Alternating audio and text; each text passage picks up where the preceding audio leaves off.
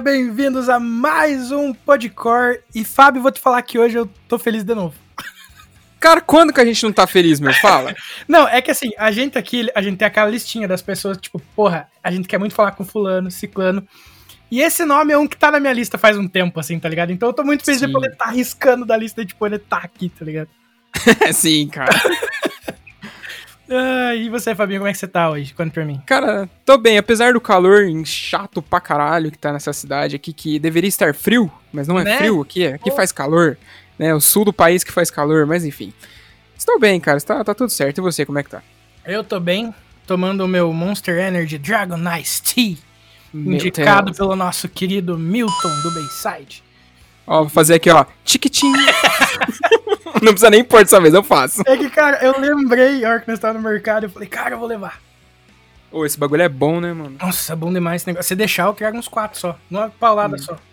Geladinha melhor ainda, não sei se o teu tá gelado. Ah, é. Claro. Mas é isso, a gente já já a gente volta para começar esse papo foda. É isso aí.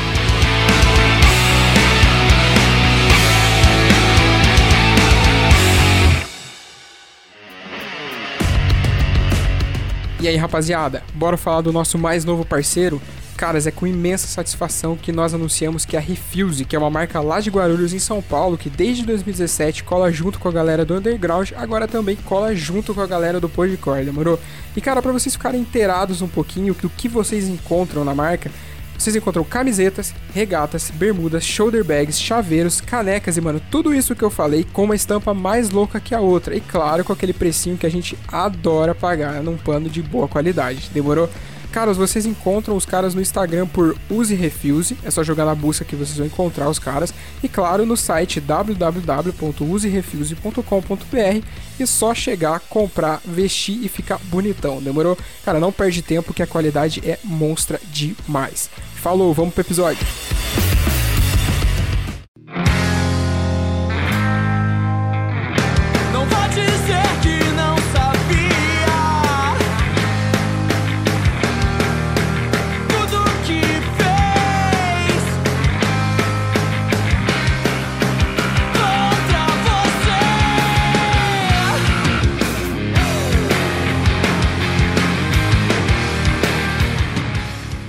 É isso, se você tá aqui com a gente, você já sabe com quem a gente vai falar hoje, né? Porque, como sempre, a Thumb, ela tipo, indica quem que a gente vai conversar. Não tem como a gente fugir disso.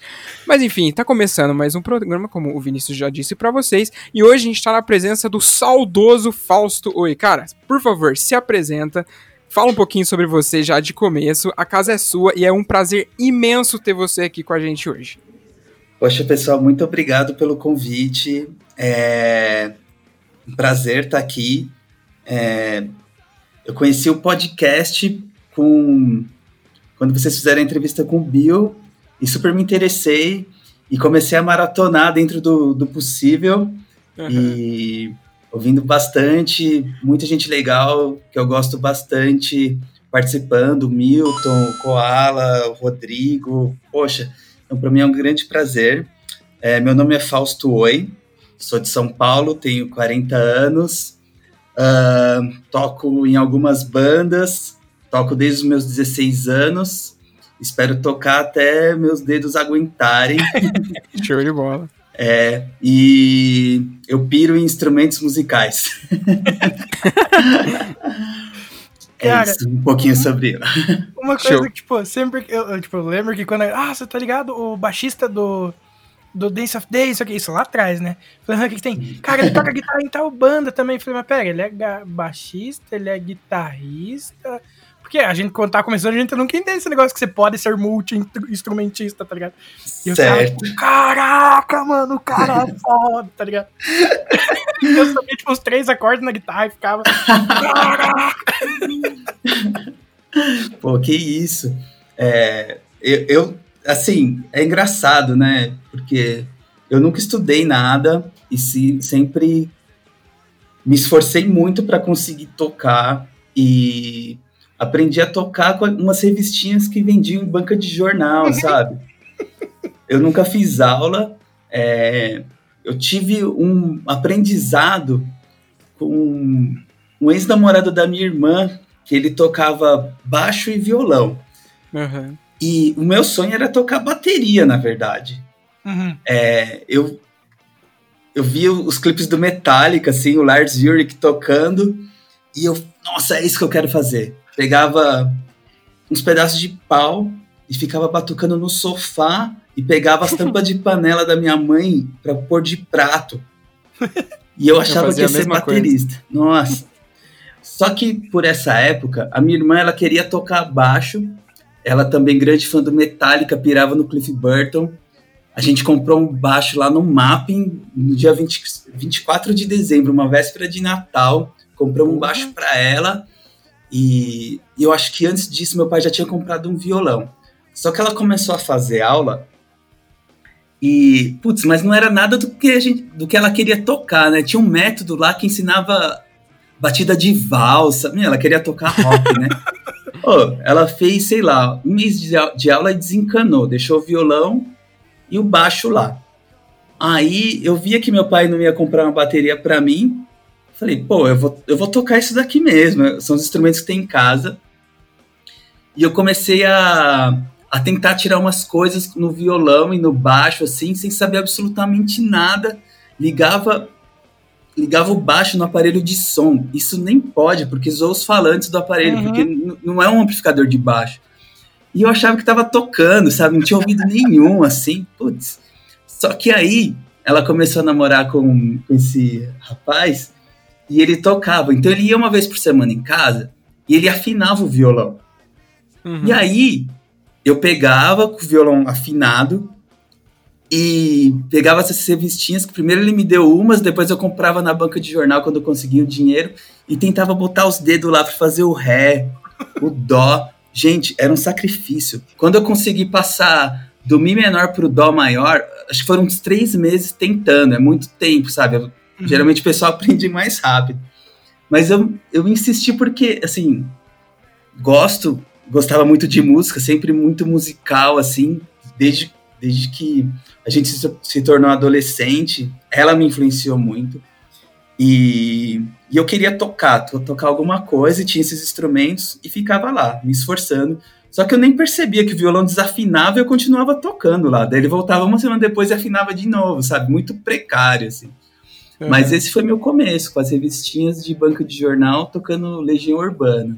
Cara, eu tinha uma revistinha do Legião Urbana, era uma revistinha especial do Legião Urbana Acústica MTV, tá ligado? Nossa! Que tinha todas as músicas do, do, do coisa e eu ficava tipo, caraca, eu vou saber tocar tudo isso.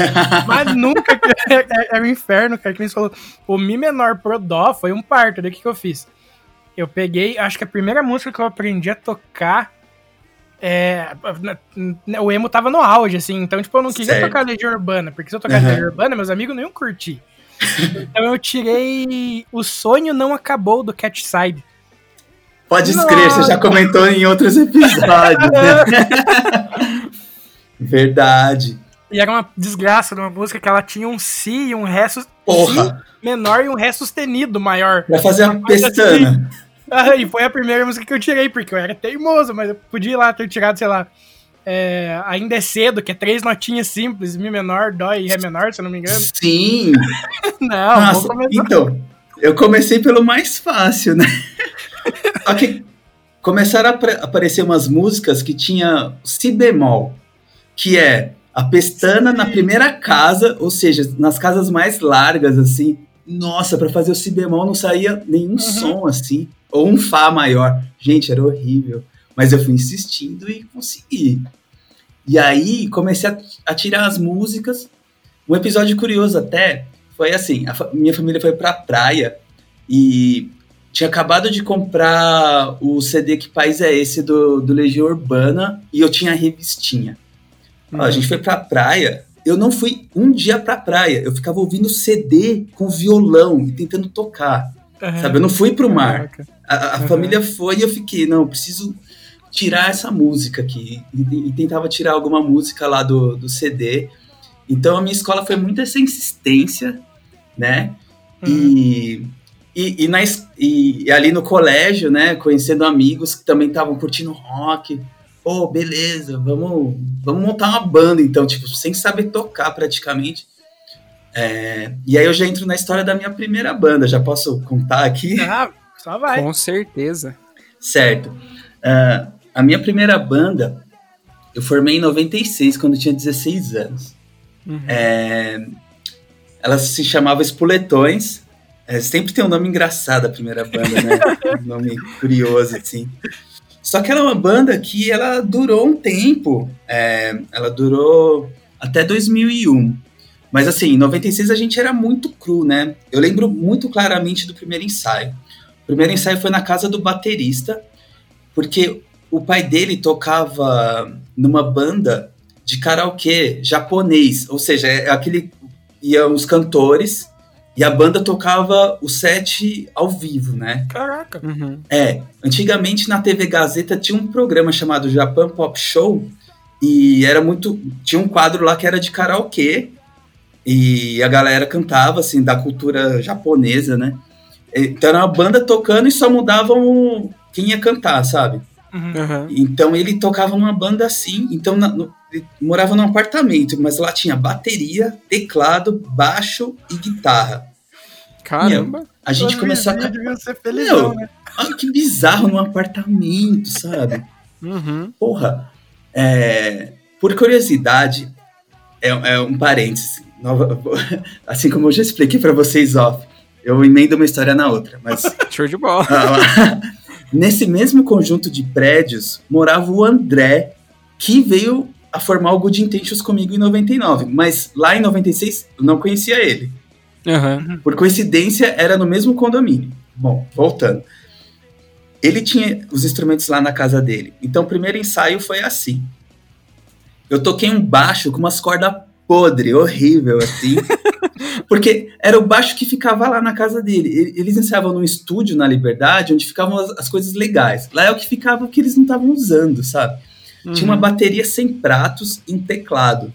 Então, a gente configurou o teclado para fazer som de guitarra. Então, era um som horrível de teclado Cássio imitando uma guitarra, o baixo Deus. e a bateria sem prato. Esse foi o primeiro ensaio, mas a gente empolgadaço.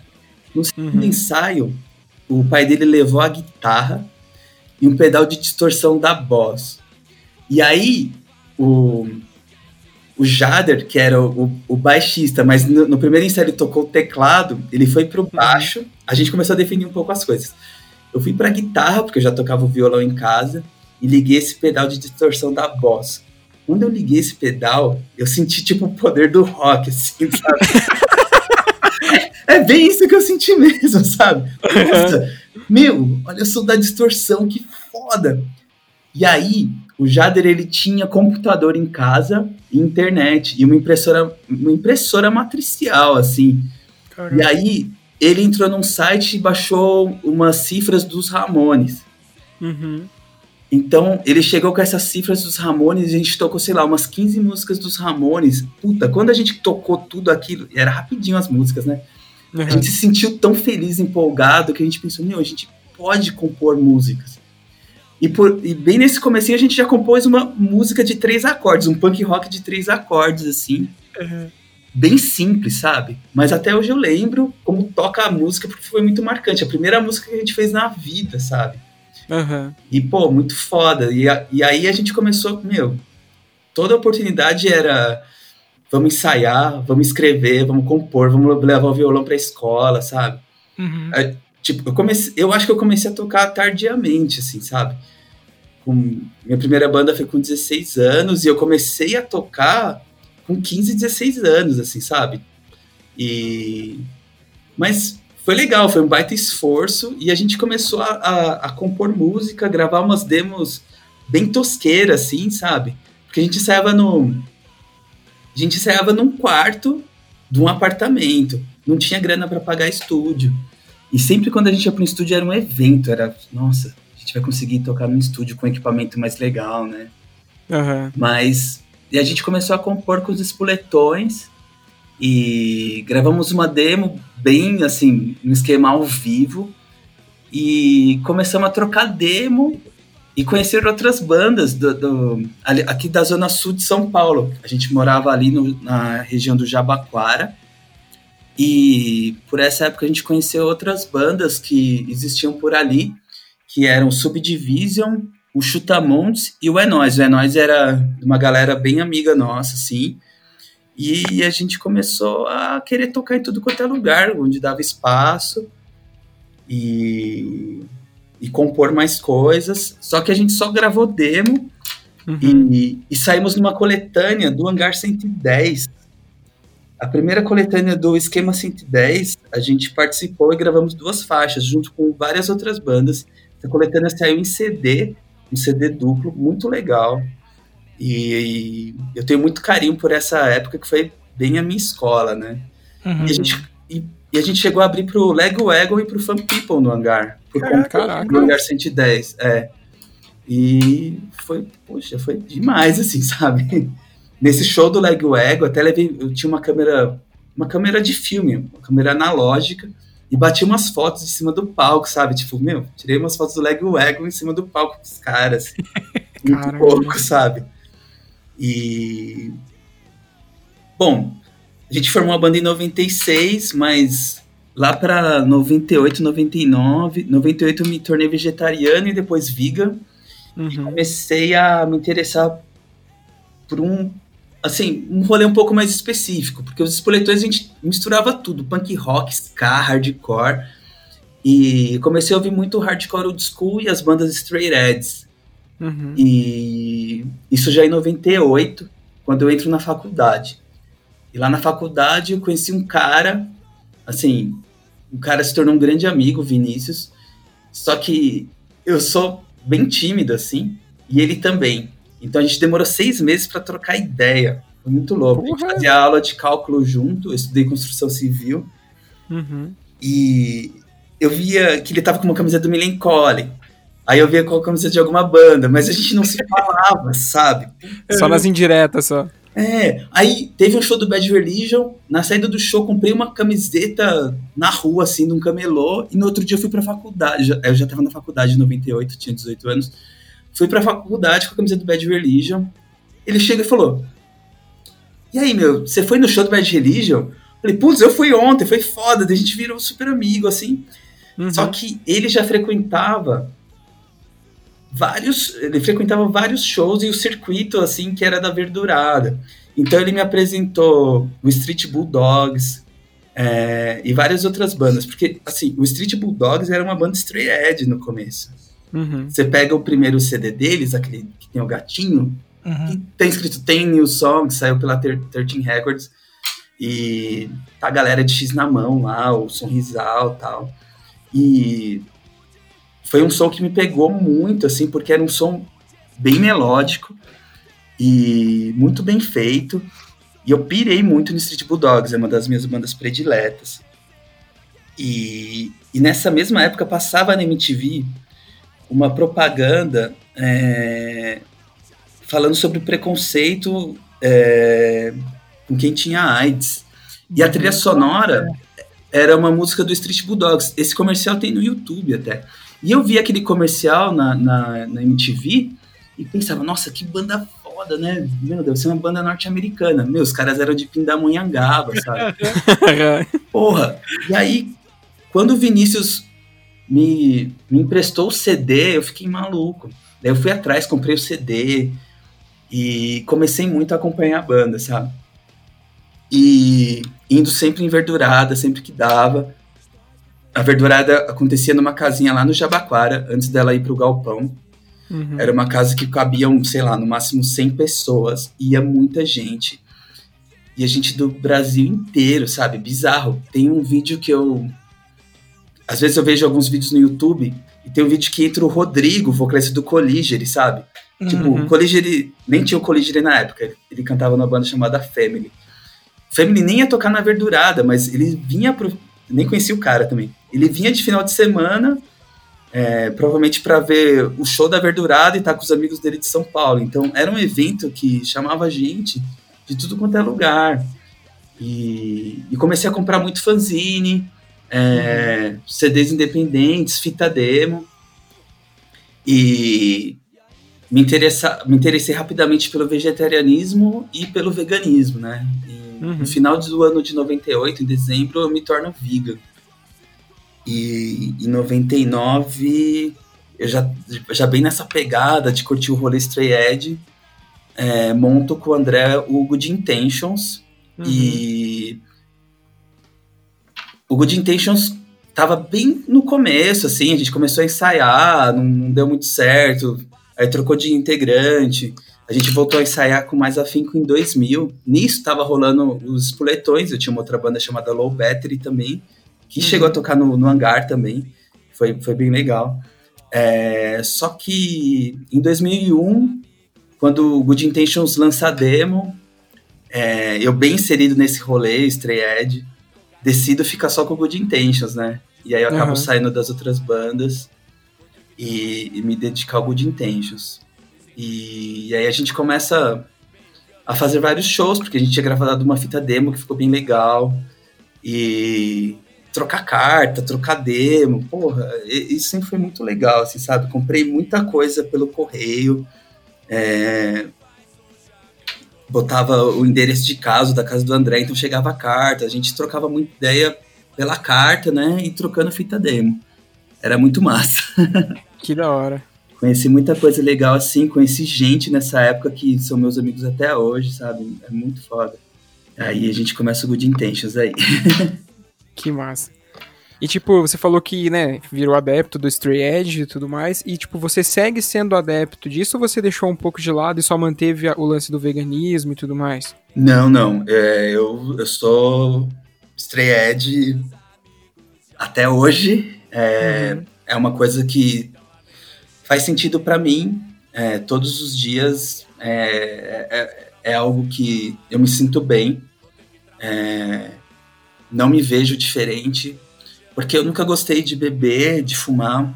Eu tive bem pouco contato com cigarro e com bebida também, sabe? Tomava, tipo, às vezes ia ao almoço de família e uhum. todo mundo tomava vinho. Então eu ali, às vezes com meu, 12 anos, tomava um vinho e ficava com uma dor de cabeça bizarra. É, é até estranho isso, né? Nessa idade. E eu vi até por outros amigos meus também. Os pais davam bebida alcoólica, sabe? Não era nenhuma má intenção, assim, mas acho que era uma coisa meio cultural e acho que espero que tenha mudado um pouco, né? Uhum. Mas eu nunca gostei muito e eu tive contato com cigarro, ó, que absurdo. A gente foi fazer um trabalho no colegial sobre uso de drogas. Uhum. E aí a gente comprou um maço de cigarro que tinha um sabor de menta, assim, sabe? E eu era a pessoa que, que fumava. Era uma filmagem, a gente gravava lá no, no VHS, assim. E, e aí eu tive esse contato com cigarro. Eu nunca traguei um cigarro, mas botava na boca e puxava, assim. E eu uhum. percebi que era um negócio meio viciante, porque quando vi a gente tava, pô, acabava um, começava outro, daí eu pensei assim, meu, esse negócio não, não vai me fazer bem, não.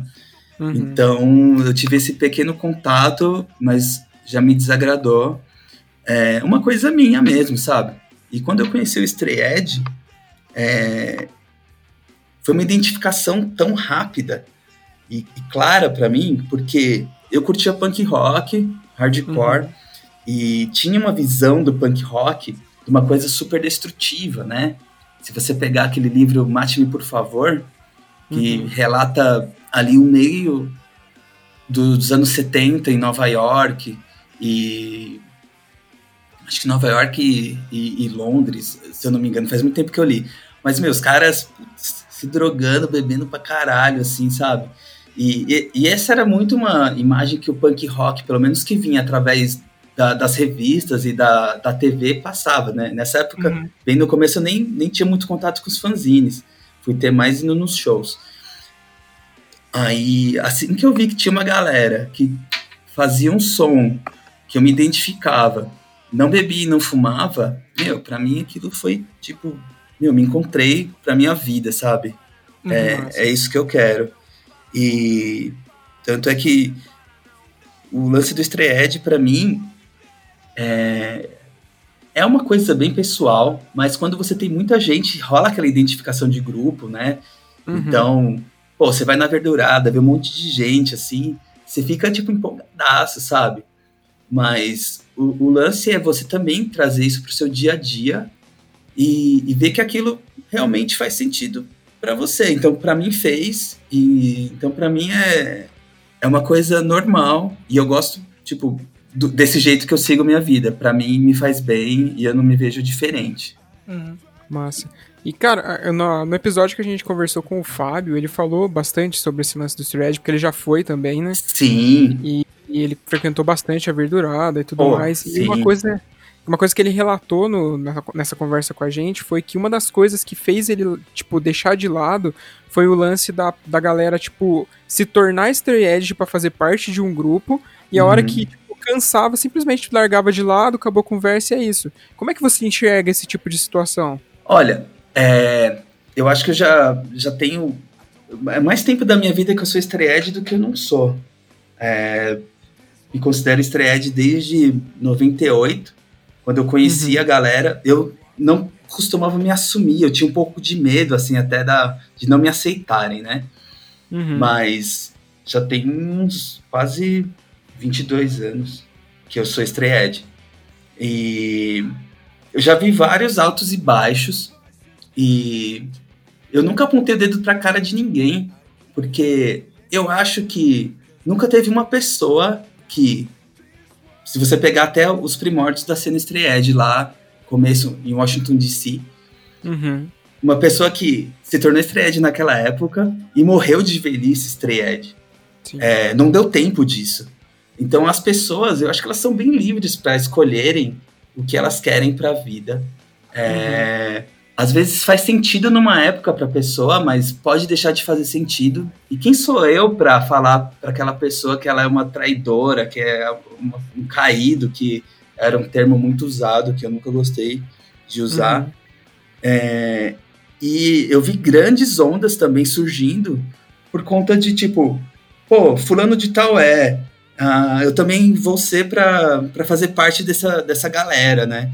E aí tinha umas galeras que, sei lá, umas bancas de 20 pessoas, assim, que surgiam e depois elas desencanavam.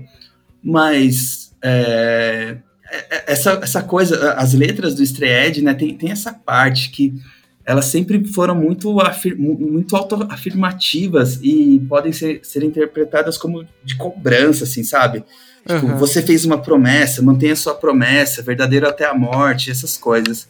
Uhum. Mas várias dessas pessoas que escreveram essas letras, elas deixaram de ser estreedes, mas elas deixaram uma mensagem. E se uhum. através dessa mensagem essas pessoas conheceram alguma coisa que mudou a vida delas, seja o vegetarianismo, o veganismo, o faça você mesmo, se inseriram elas na, na cultura underground, na cultura do punk, do hardcore, eu acho que já é válido, sabe? E, e, uma coisa, assim, como eu falei, para mim faz sentido e eu levo muito do que eu aprendi, aprendo pro meu dia a dia, sabe? Uhum. De autonomia, de horizontalidade, é, esses conceitos que eu aprendi com o punk e eu espero levar para sempre comigo. Então, já vi vários altos e baixos é, e, e eu fico feliz que, que a gente tem e teve verduradas com mais de mil pessoas, sabe? Nem cabia mais gente. Uhum. E não só tocavam bandas straight edge, sabe? Verdurado que o Cólera tocou, tinha gente, nossa, não cabia mais ninguém. Então, todo esse intercâmbio que a Verdurada trouxe, que o, que o Stray Edge ajudou dentro do underground, eu acho que é super válido e não é para se tomar como uma regra que as pessoas têm que viver daquele jeito, que todos os meus amigos têm que ser daquele jeito, sabe?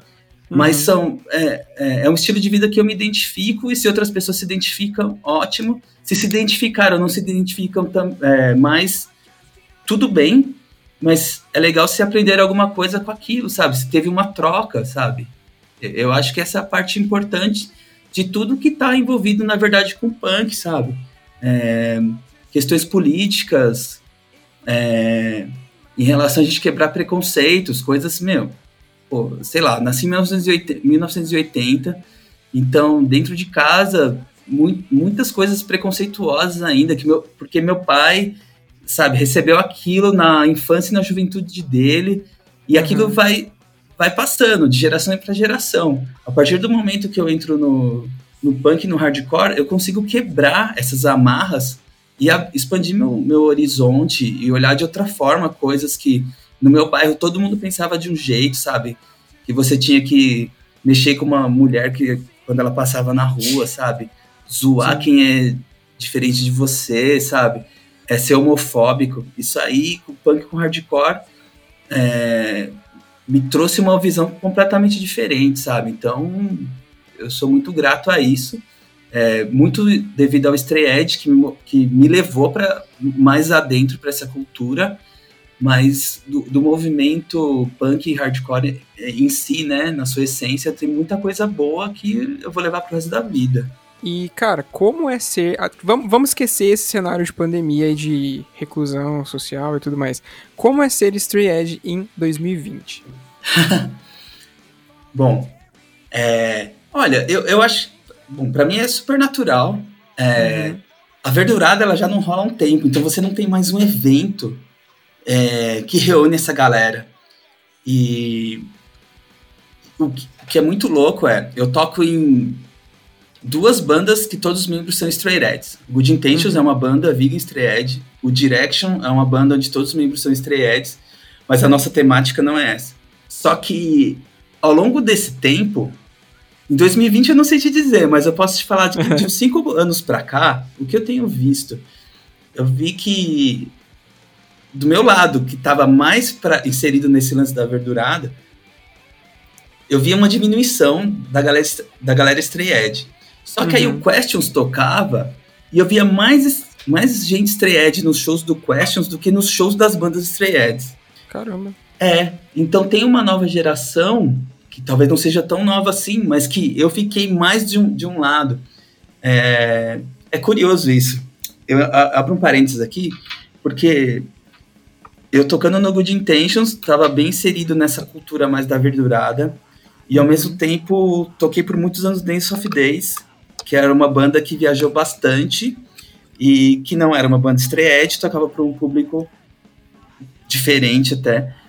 Então eu fiquei inserido em dois mundos, enquanto eu não estava percebendo um outro lado. Tipo, o Questions é uma banda que não tem nenhum membro estreed, uhum. mas que trouxe é, para bastante, para muitas pessoas é, um conceito de união e respeito, que é uma base, para mim, do punk e do hardcore.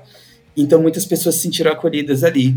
Assim como o surgimento do Bayside Kings, uhum. é, bastante gente se identifica também com o Stray Edge. E tem um outro lado, que aí eu tava meio por fora mesmo, que várias bandas que são do dessa de uma onda mais recente do emo norte-americano, é, como o Title Fight, o Basement. É, uma galera é, que é estreed e que curtia mais esse som. É, e sei lá, ia no, no, show do Basement, do, do Title Fight, quando teve aqui, com X na mão, sabe? E tipo, uhum. meu, quem é essa galera que não vai nos nossos shows? Dos shows straight sabe? Então, eu acho que a internet teve um papel importante que eu acabei não acompanhando, uma, uma onda mais recente do Stray e ficando, acabei ficando preso com uma, uma galera mais antiga, e uhum. estando de um outro lado também, com as minhas outras bandas, e também que não estava atingindo, ou não via essa galera Stray Então, isso serviu para abrir a mente, assim, e ver o, poder que a internet tem e que às vezes a gente acha que sabe tudo sobre aquele assunto e tem muito a aprender ainda e tem uhum. várias outras pessoas atingindo e conseguindo levar uma mensagem que você acredita e sem ser o seu grupo, sabe? Isso foi muito uhum. bom. É, é, é, muito bom saber que as pessoas estão conectadas e serve também para mostrar que a gente não tem a verdade, assim, sabe? A gente acha que domina um assunto, mas as pessoas elas podem conhecê-lo através de outros canais. E é uhum. legal a gente enxergar isso e valorizar esses canais, essas bandas, é, essa galera que está ajudando. E dar dois passos para trás, assim, e, e, e, ver que o rolê poderia ser, na verdade, muito mais unido, sabe? Uhum. E às vezes a gente acaba se fechando. Eu acho que aqui em São Paulo, é, a gente tem tudo, mas a gente fragmenta também. Fragmenta muito, sabe? Acaba tendo uma coisa de. ego, de competitividade que não era para ter dentro do punk e do hardcore, mas Exato. sabe, acaba, pô, fulano não toca em show de ciclano porque há cinco anos atrás eles brigaram e nem se lembram mais porque brigaram, aquela briga não faz mais sentido. É, é ruim que a, a coisa aqui em São Paulo acabou ficando fragmentada uhum. e e eu acho que o Questions tem um papel muito importante em tentar reunir isso tudo quando eles fazem o SPHC Fest. São bandas de diversos estilos dentro do punk, do hardcore, é, artistas de rap, artistas de rua, sabe? E dá uma juntada de novo nessa galera, sabe? E às vezes a gente acabou, não sei porquê, às vezes se fechando. Tipo, pô, banda tal tem que tocar com banda tal, sabe? Na minha cabeça isso nunca fez muito sentido, porque a verdurada mesmo em si sempre dava ser diversificada. Mas tinha uma coisa de tipo, pô, minha banda é de hardcore old school, a banda de falando de tal é de hardcore melódico, sabe? E aí os shows, uhum. sem ser uns festivais, assim, shows isolados, acabavam sendo muito específicos. E acabavam segregando a galera, sabe? Então eu sempre vejo com muitos bons olhos assim quando tem esses festivais que juntam bandas de vários estilos e elas coexistem e se conhecem e, e ficam numa boa. Porque eu mesmo gosto de vários várias bandas e vários estilos dentro do punk e do hardcore, sabe? Então, uhum. é, não tem porquê a cena ser fragmentada. Isso é o que eu penso, mas já tem outras pessoas que eu sei que gostam muito de, meu, segmentar, sabe? Uma coisa que, sei lá, eu espero que, que mude um pouco.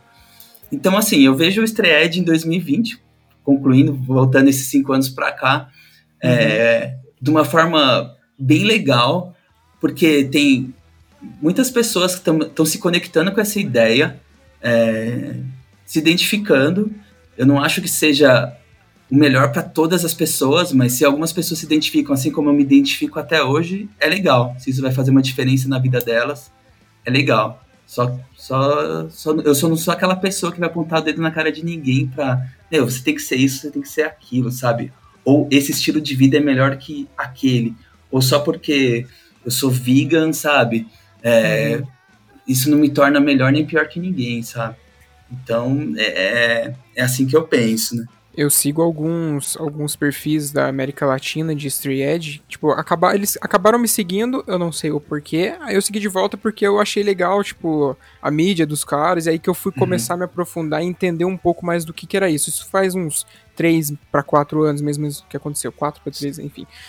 E, tipo, é, é engraçado e, tipo, é interessante você ver que em países como Chile, como Argentina, Uruguai, uhum. tem muita gente que é adepta ao ao estilo de vida e tipo Isso. as pessoas eles abraçam e tipo defendem com muita força e tipo as pessoas fazem eventos hoje em dia né não podemos mas tipo um, por exemplo ano passado era muito normal ver várias bandas tipo os caras é, divulgando fazendo eventos fazendo festivais aí tem uhum. marcas de roupa que é atrelado tá ligado uhum. acho muito massa isso cara é, é eu, eu me identifico eu gosto de todas as bandas clássicas assim sou um entusiasta é, uhum. Mas tem um outro lado que a galera via os Stray, os stray como os boyzinhos, assim, usando esse termo que eu nem gosto, mas. É, porque era uma galera. Você até falou de marca de roupa, né? Tinha um, um dress uhum. code. Mas várias coisas que a gente gosta tem um, acabam tendo isso, sabe? Mesmo Sim. que o punk, né, de, dessa liberdade, mas às vezes a galera tipo gosta de ter um visual X ou Y para se identificar com com algum grupo. E, e já tiveram várias tretas, assim, até no, no começo do rolê Stray Edge nos Estados Unidos, no, numa grande onda que teve nos anos 90 também, sabe? Nos anos 80 e nos anos 90, com o Youth of Today, uhum. e depois com isso nos anos 80, o Youth of Today e o Gorilla Biscuits acho que foram as maiores bandas, assim, é, dessa onda pós-Minor Threat. E uhum. a galera via como se fosse tipo aqueles caras que eram com o cabelo cortadinho, a jaquetinha college, assim, sabe? Uhum. Então não achava aquilo uma coisa muito punk contestatória. As coisas eram mais contestatórias ali nas letras, né? Sim. E, e, e, eu percebo que aqui no Brasil aconteceu isso também. Tipo, pô, os estreantes se acham melhores porque eles se vestem daquela forma ou outra. É, isso acaba sendo um preconceito da galera também. Mas é, eu sempre gostei muito de punk rock e do rolê Stray e me visto do jeito que eu me sinto confortável, né? Uhum. Então, não, não, acho que a gente não pode generalizar pelo jeito que as pessoas se vestem, acaba sendo um julgamento também. E voltando ao Chile e Argentina, o pessoal da, da América do Sul sempre teve um intercâmbio muito grande aqui com a gente também. É, uhum. Várias bandas que da Argentina, dos anos 90 para os anos 2000, vieram tocar aqui no Brasil. O Reconcile, Via Escuela, Nueva Ética, Sudarshana. São bandas que saíam por um selo argentino chamado Firme Alerta Discos. Uhum. E, poxa, foi foda, assim, ver várias dessas bandas na Verdurada, assim como as bandas do Chile, o Entrefuego, o Assunto, é, pô, várias bandas legais. E a coisa continua bem produtiva lá. É, talvez quando a gente vê assim umas postagens, a gente acha que tá mais do que aqui no Brasil. Pode ser que esteja mesmo, mas é, é bem legal que sempre teve esse intercâmbio. Várias das bandas daqui foram tocar lá, assim como quase todas de lá vieram tocar aqui. Minha única turnê internacional foi pro Chile e pra Argentina com Good Intentions, então foi num rolê uhum. Stray Edge mesmo, em 2010. Pô, foi demais, uma experiência que eu, poxa, muito marcante, sabe? Você ir para outro país e ver que a galera tá se identificando, é, conhecendo algumas músicas, cantando, é, querendo comprar seu CD, sua camiseta. Pô, foi sensacional. É, é uma viagem que eu, que eu gosto muito de ter feito e eu só gostaria de ter feito alguma turnê para Europa, porque muitas bandas aqui do rolê Stray Edge e do rolê punk fizeram turnê na Europa, né? Mas hum. não, não tive essa oportunidade. Mas o lance do Stray Edge me linka com, com outra história, né? Eu fui chamado uhum. para tocar no Dance of Days porque eu era o Japim Stray Edge do Good Intentions que tocava lá. E aí o Júnior, que era o baixista na época, isso foi. É o baixista que gravou a história Não Tem Fim. É, ele sai da banda e eles me chamam, porque eu era Stray E a, na, uhum. na, época todo mundo da banda era Stray Então, esse lance do Stray também me levou a tocar no Dance of Days. Uhum. Primeiro em 2002, eu saí por conta da faculdade, aí o Mi, vocalista do Glória, ele entra no meu lugar tocando baixo, ele grava o Coração de Troia. Uhum. E ele monta o Glória, ele sai, por pouco tempo toca o Fábio, que tocava com o cello e com o Samuel no River Boys no contraponto.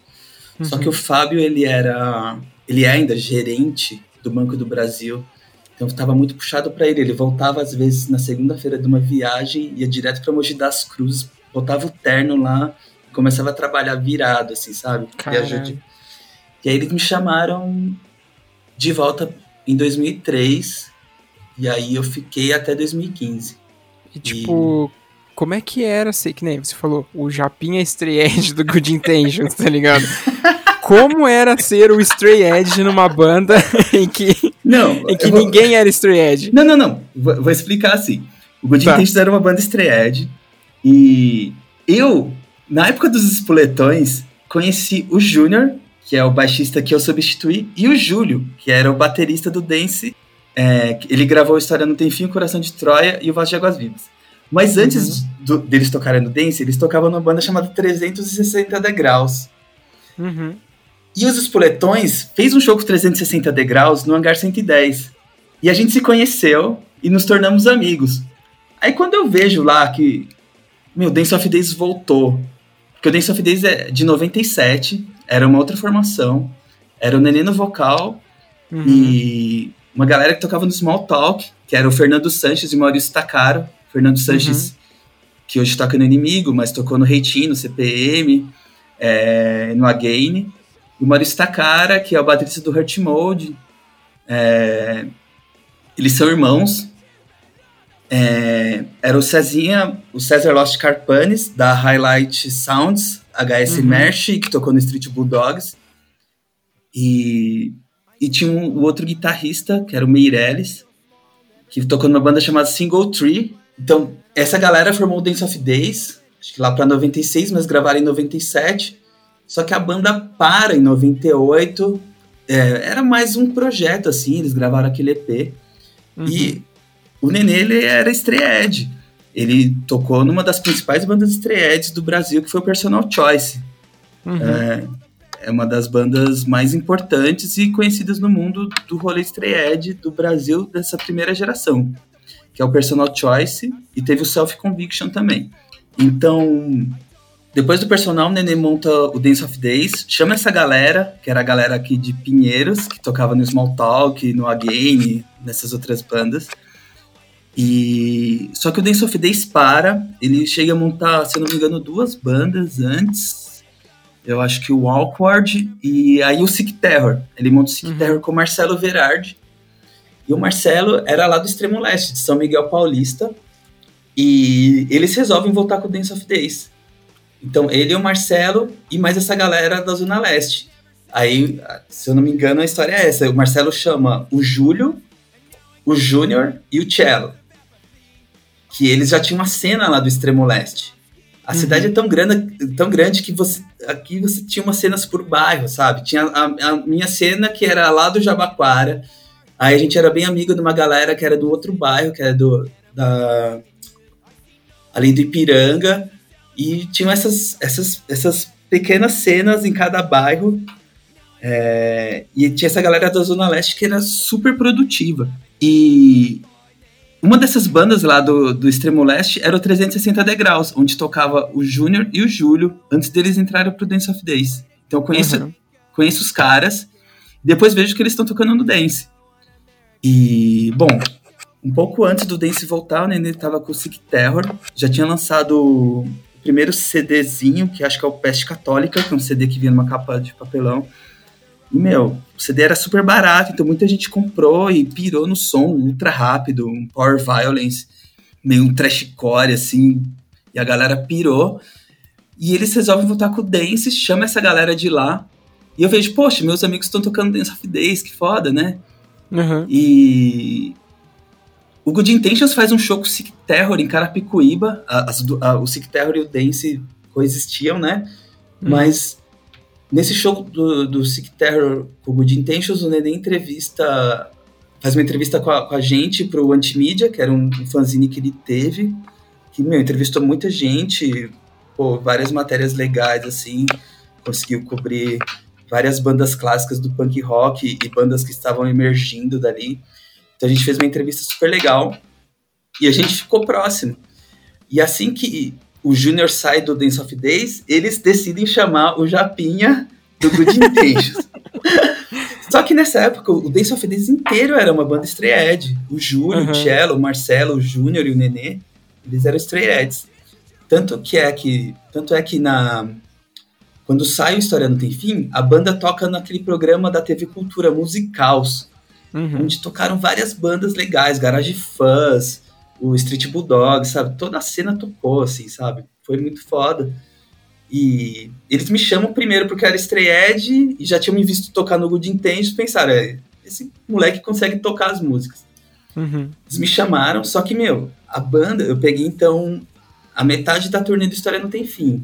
A banda tava tocando pra caramba, viajando, e eu fazendo faculdade. Aí eu decido sair da banda, porque eu não tava aguentando conciliar. Eu tinha aula de sábado na faculdade, só que, meu, sábado eu tava, tipo, em BH com os caras, sabe? Tipo, viajei uhum. na sexta. Não, não dava, assim. Decidi sair. O Cello ficou com rancor de mim nessa época. Eita. É, e o Cello é um grande amigo meu, mas ele falou, ah, tá, vou entrar no... vou, vou pôr um parênteses aqui.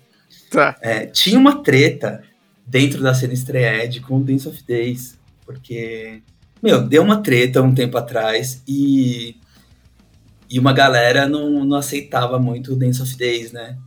Uhum. Então, é, o Cello achou que eu saí do Dance porque me cobraram. O, mesmo ele sendo estreetes, ele achou que uma outra galera, também mais antiga, tava me cobrando porque eu tava tocando Dance of Days. Mas uhum. não foi nada disso. Eu saí por causa dos estudos. Tanto é que eu me formo, começo a fazer minha segunda faculdade, só que eu recebo convite para voltar em 2003, largo a faculdade e volto pro Dance of Days. Uhum. Então, tipo, eu não me importei, assim, com que se eu ia ser cobrado ou não. É, foi uma opção minha. E, e, foi muito louco isso, porque eu tava tocando num rolê Edge pro Good Intentions, e num rolê que mesmo sendo com caras de Stray Reds, que eram do Dance of Days, uma galera não aceitava. E fiquei nesse mundo por um tempo, assim. Um tempo, pô, de 2003 a 2015, né? De... É um tempinho. Meu, é, nisso, o Marcelo e o Nenê deixaram de ser Stray. Não fazia mais sentido para eles, eles queriam viver de outra forma. Então, o Júlio também deixou de ser. Aí, o Júlio sai da banda no começo de 2004. E aí entra o Samuel. Mas, então é isso. Eu entro no Dance, faço uma parte da turnê do História. O Mi entra, termina a turnê do História Não Tem Fim. E aí gravo Coração de Troia. Na época que eu tava no Dance, nessa primeira fase, já tinham duas músicas do Coração de Troia que já existiam, que eu ajudei a compor ali. Mas eu saio da banda, me entra, gravo Coração, ele sai, monto Glória, o Fábio entra, ele sai, eu volto, e aí eu gravo Voz de Águas Vivas e fico até 2015 com a banda, tocando insanamente, muitos shows, muitos ensaios, muitos discos. Foi puxado, foi muito legal. E que é. faculdade que era essa que você deixou para trás? É, então, eu estava na FATEC e são, são cursos tecnológicos. Então, eu, eu fiz, é, me formei em construção civil e comecei um curso de obras hidráulicas.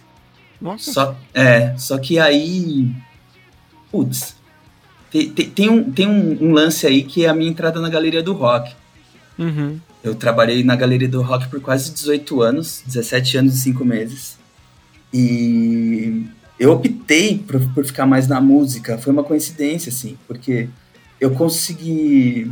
Eu, eu, eu tinha um estágio na, fazendo planta de, no computador, tipo cadista, assim, mexendo no AutoCAD. Uhum. Caraca. É. E aí eu ia lá na loja 255, que é onde eu trabalhei, mas eu nem sabia que ia trabalhar lá, e, e pegava os CDs com o Ailton. O Ailton é o dono da loja, é um grande amigo meu e pagava no final do mês, quando eu recebi o, o salário do estágio. Uhum. Só que aí eu perdi o estágio, a empresa mudou para Belo Horizonte, fiquei sem grana, eu tava devendo dois CDs para ele, né? Aí ele falou assim: trabalha aqui o um mês, você paga os CDs e ainda te dou uma grana, porque você trabalhou, né? Uhum.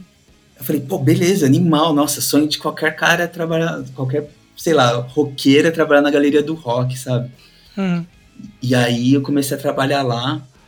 Nisso, volto das férias, uh, surge uma nova oportunidade de, de estágio para eu fazer dentro da área da construção civil. E aí eu falei, pô, Ailton, eu vou, né, vou fazer esse estágio. Ele, ah, beleza. Nisso ele já tinha me dado a chave da loja, né? Daí ele falou assim, mas fica com a chave da loja. Eu, eita porra. eu fui para casa, dormi. No outro dia eu acordo, em vez de ir pro estágio, eu fui pra loja. Entendeu? Eu desencanei uhum. de trabalhar lá no estágio para ficar na galeria.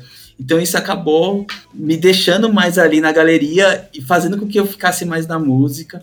E aí coincidiu com essa volta do Dance of quando me chamaram de volta pro Dance of Days também, eu falei, meu, foda-se a faculdade, larguei a, facu a segunda faculdade e fiquei trabalhando na galeria e tocando no dance e entrei de cabeça assim, né? Aí eu até saio do Good Intentions, porque tava muito puxado, uhum. né? E me dediquei mais ao Dance of Days. Mas eu tinha um projeto paralelo que ensaiava bem de vez em quando e compunha, que era o, era o Eu Serei a Hiena. Não sei se vocês já ouviram falar dessa banda. Não. Eu acho tá. que eu vi você falando em alguma entrevista só. Tá. Então eu vou falar brevemente. O Esreiano, ele, ele surge em 2002 e a gente ensaiava bem pouco, assim. Tinha uma vibe com influência bem do Fugazi, do At The Driving. Uhum. E a gente não achava vocalista, a gente decidiu fazer instrumental. A gente decidiu gravar uma demo em 2005 e, e parar de tocar, só para registrar aquelas músicas que a gente tinha feito em três anos. E só que o Ailton, lá o dono da 255, se interessou e lançou em CD, que seria essa demo. E a gente lança em 2005 esse disco, que é, é o nosso primeiro CD, a gente tem dois. E como não tinha vocalista, a gente chamou alguns amigos para fazerem uma participação. A gente tem música com o Rodrigo do Dead Fish cantando, o Farofa do Garage Fuzz cantando e o Necro do Fan People e Bumbum Kid cantando também. E tem umas remixagens do Maurício Takara, que é o baterista do Hurt Mode, que foi o primeiro baterista do Dance of Days. E, e quando sai o CD a gente começa a tocar. Então fiquei nessa época tocando com Dance e com Eu Serei Iena. E aí as, as coisas estavam bem legais, a gente começa a compor e lança um segundo disco do Iena. E aí o Léo do Street Bulldogs canta uma faixa. Tem, tem os dois discos no, no Spotify, nas plataformas aí, para quem quiser conferir. Mas uhum. o Iena é uma banda que a gente era sempre muito ocupado por conta das nossas outras bandas. É, o Iena era eu na guitarra, o Juninho, que ele é o guitarrista do Inimigo e baixista do Ratos de Porão, na outra guitarra. Uhum. É, o Washington, ele tocava numa outra banda chamada Trilâmbida, é, no baixo. E o Nino, que era baterista do Descarga. O Descarga ele tinha junto com o Juninho. Não sei se, se vocês conhecem essa banda também. É, é uma banda bem boa. Tocou muito nas Verduradas, tocou em vários festivais da Europa. Um som bem rápido, assim. Que massa. É, dei uma conferida depois. E uhum. o Nino na bateria. E foi muito legal. A gente fez uns shows de reunião. Um, caramba. Agora eu não lembro se foi dezembro do ano passado ou foi 2018. Bom, ok. E a gente fez uns shows, a gente tocou. Os últimos shows foram em Porto Alegre, foi bem legal. É... E é, é uma banda que eu gosto bastante. A banda tá parada, mas ela não acabou. Ela, quando a gente tiver afim, a gente se reúne e toca novamente. É mais um projeto, assim, é gostoso de tocar. É... E ela existiu aí por um tempinho. Mas eu sempre tive uma mania de ter mais de uma banda, né? Então, é foda. Eu cheguei a ter, em 2009, quatro bandas que estavam tocando, que era o Good Intentions, porque eu volto pro Good Intentions uhum. e... Ai, caramba, 2005 2006, é, eu esqueci agora, mas eu tenho anotado porque a gente tá fazendo um documentário de 20 anos da banda. Que massa! Só que nesse, é, nesse momento eu, me deu um branco aqui, devia ter anotado. é, mas em 2009 eu tava tocando com o Dance, com o Good Intentions, com o Inspire, que é uma outra banda de hardcore old school, Stray Edge, e com o Serei Iena. E cheguei a ter cinco bandas ativas. É puxado, mas é legal, gosto muito de tocar. Eu cheguei a ter cinco bandas ativas e dois empregos. Isso era foi insano. Isso foi Meu Deus, cara. Dois anos velho. atrás. É, é isso, quando o Iena voltou a tocar. Né? E aí foi foda. Mal dormia. Você falou da. que você virou. que você descobriu, né, o straight edge e tal, daí você adotou o veganismo também pra tua vida e tal. Uhum. E daí a gente tava falando até em off aqui um pouco antes, tipo, meio de como, como você acabou saindo do, do, do teu trampo lá na, na, galeria do rock, né, e tal.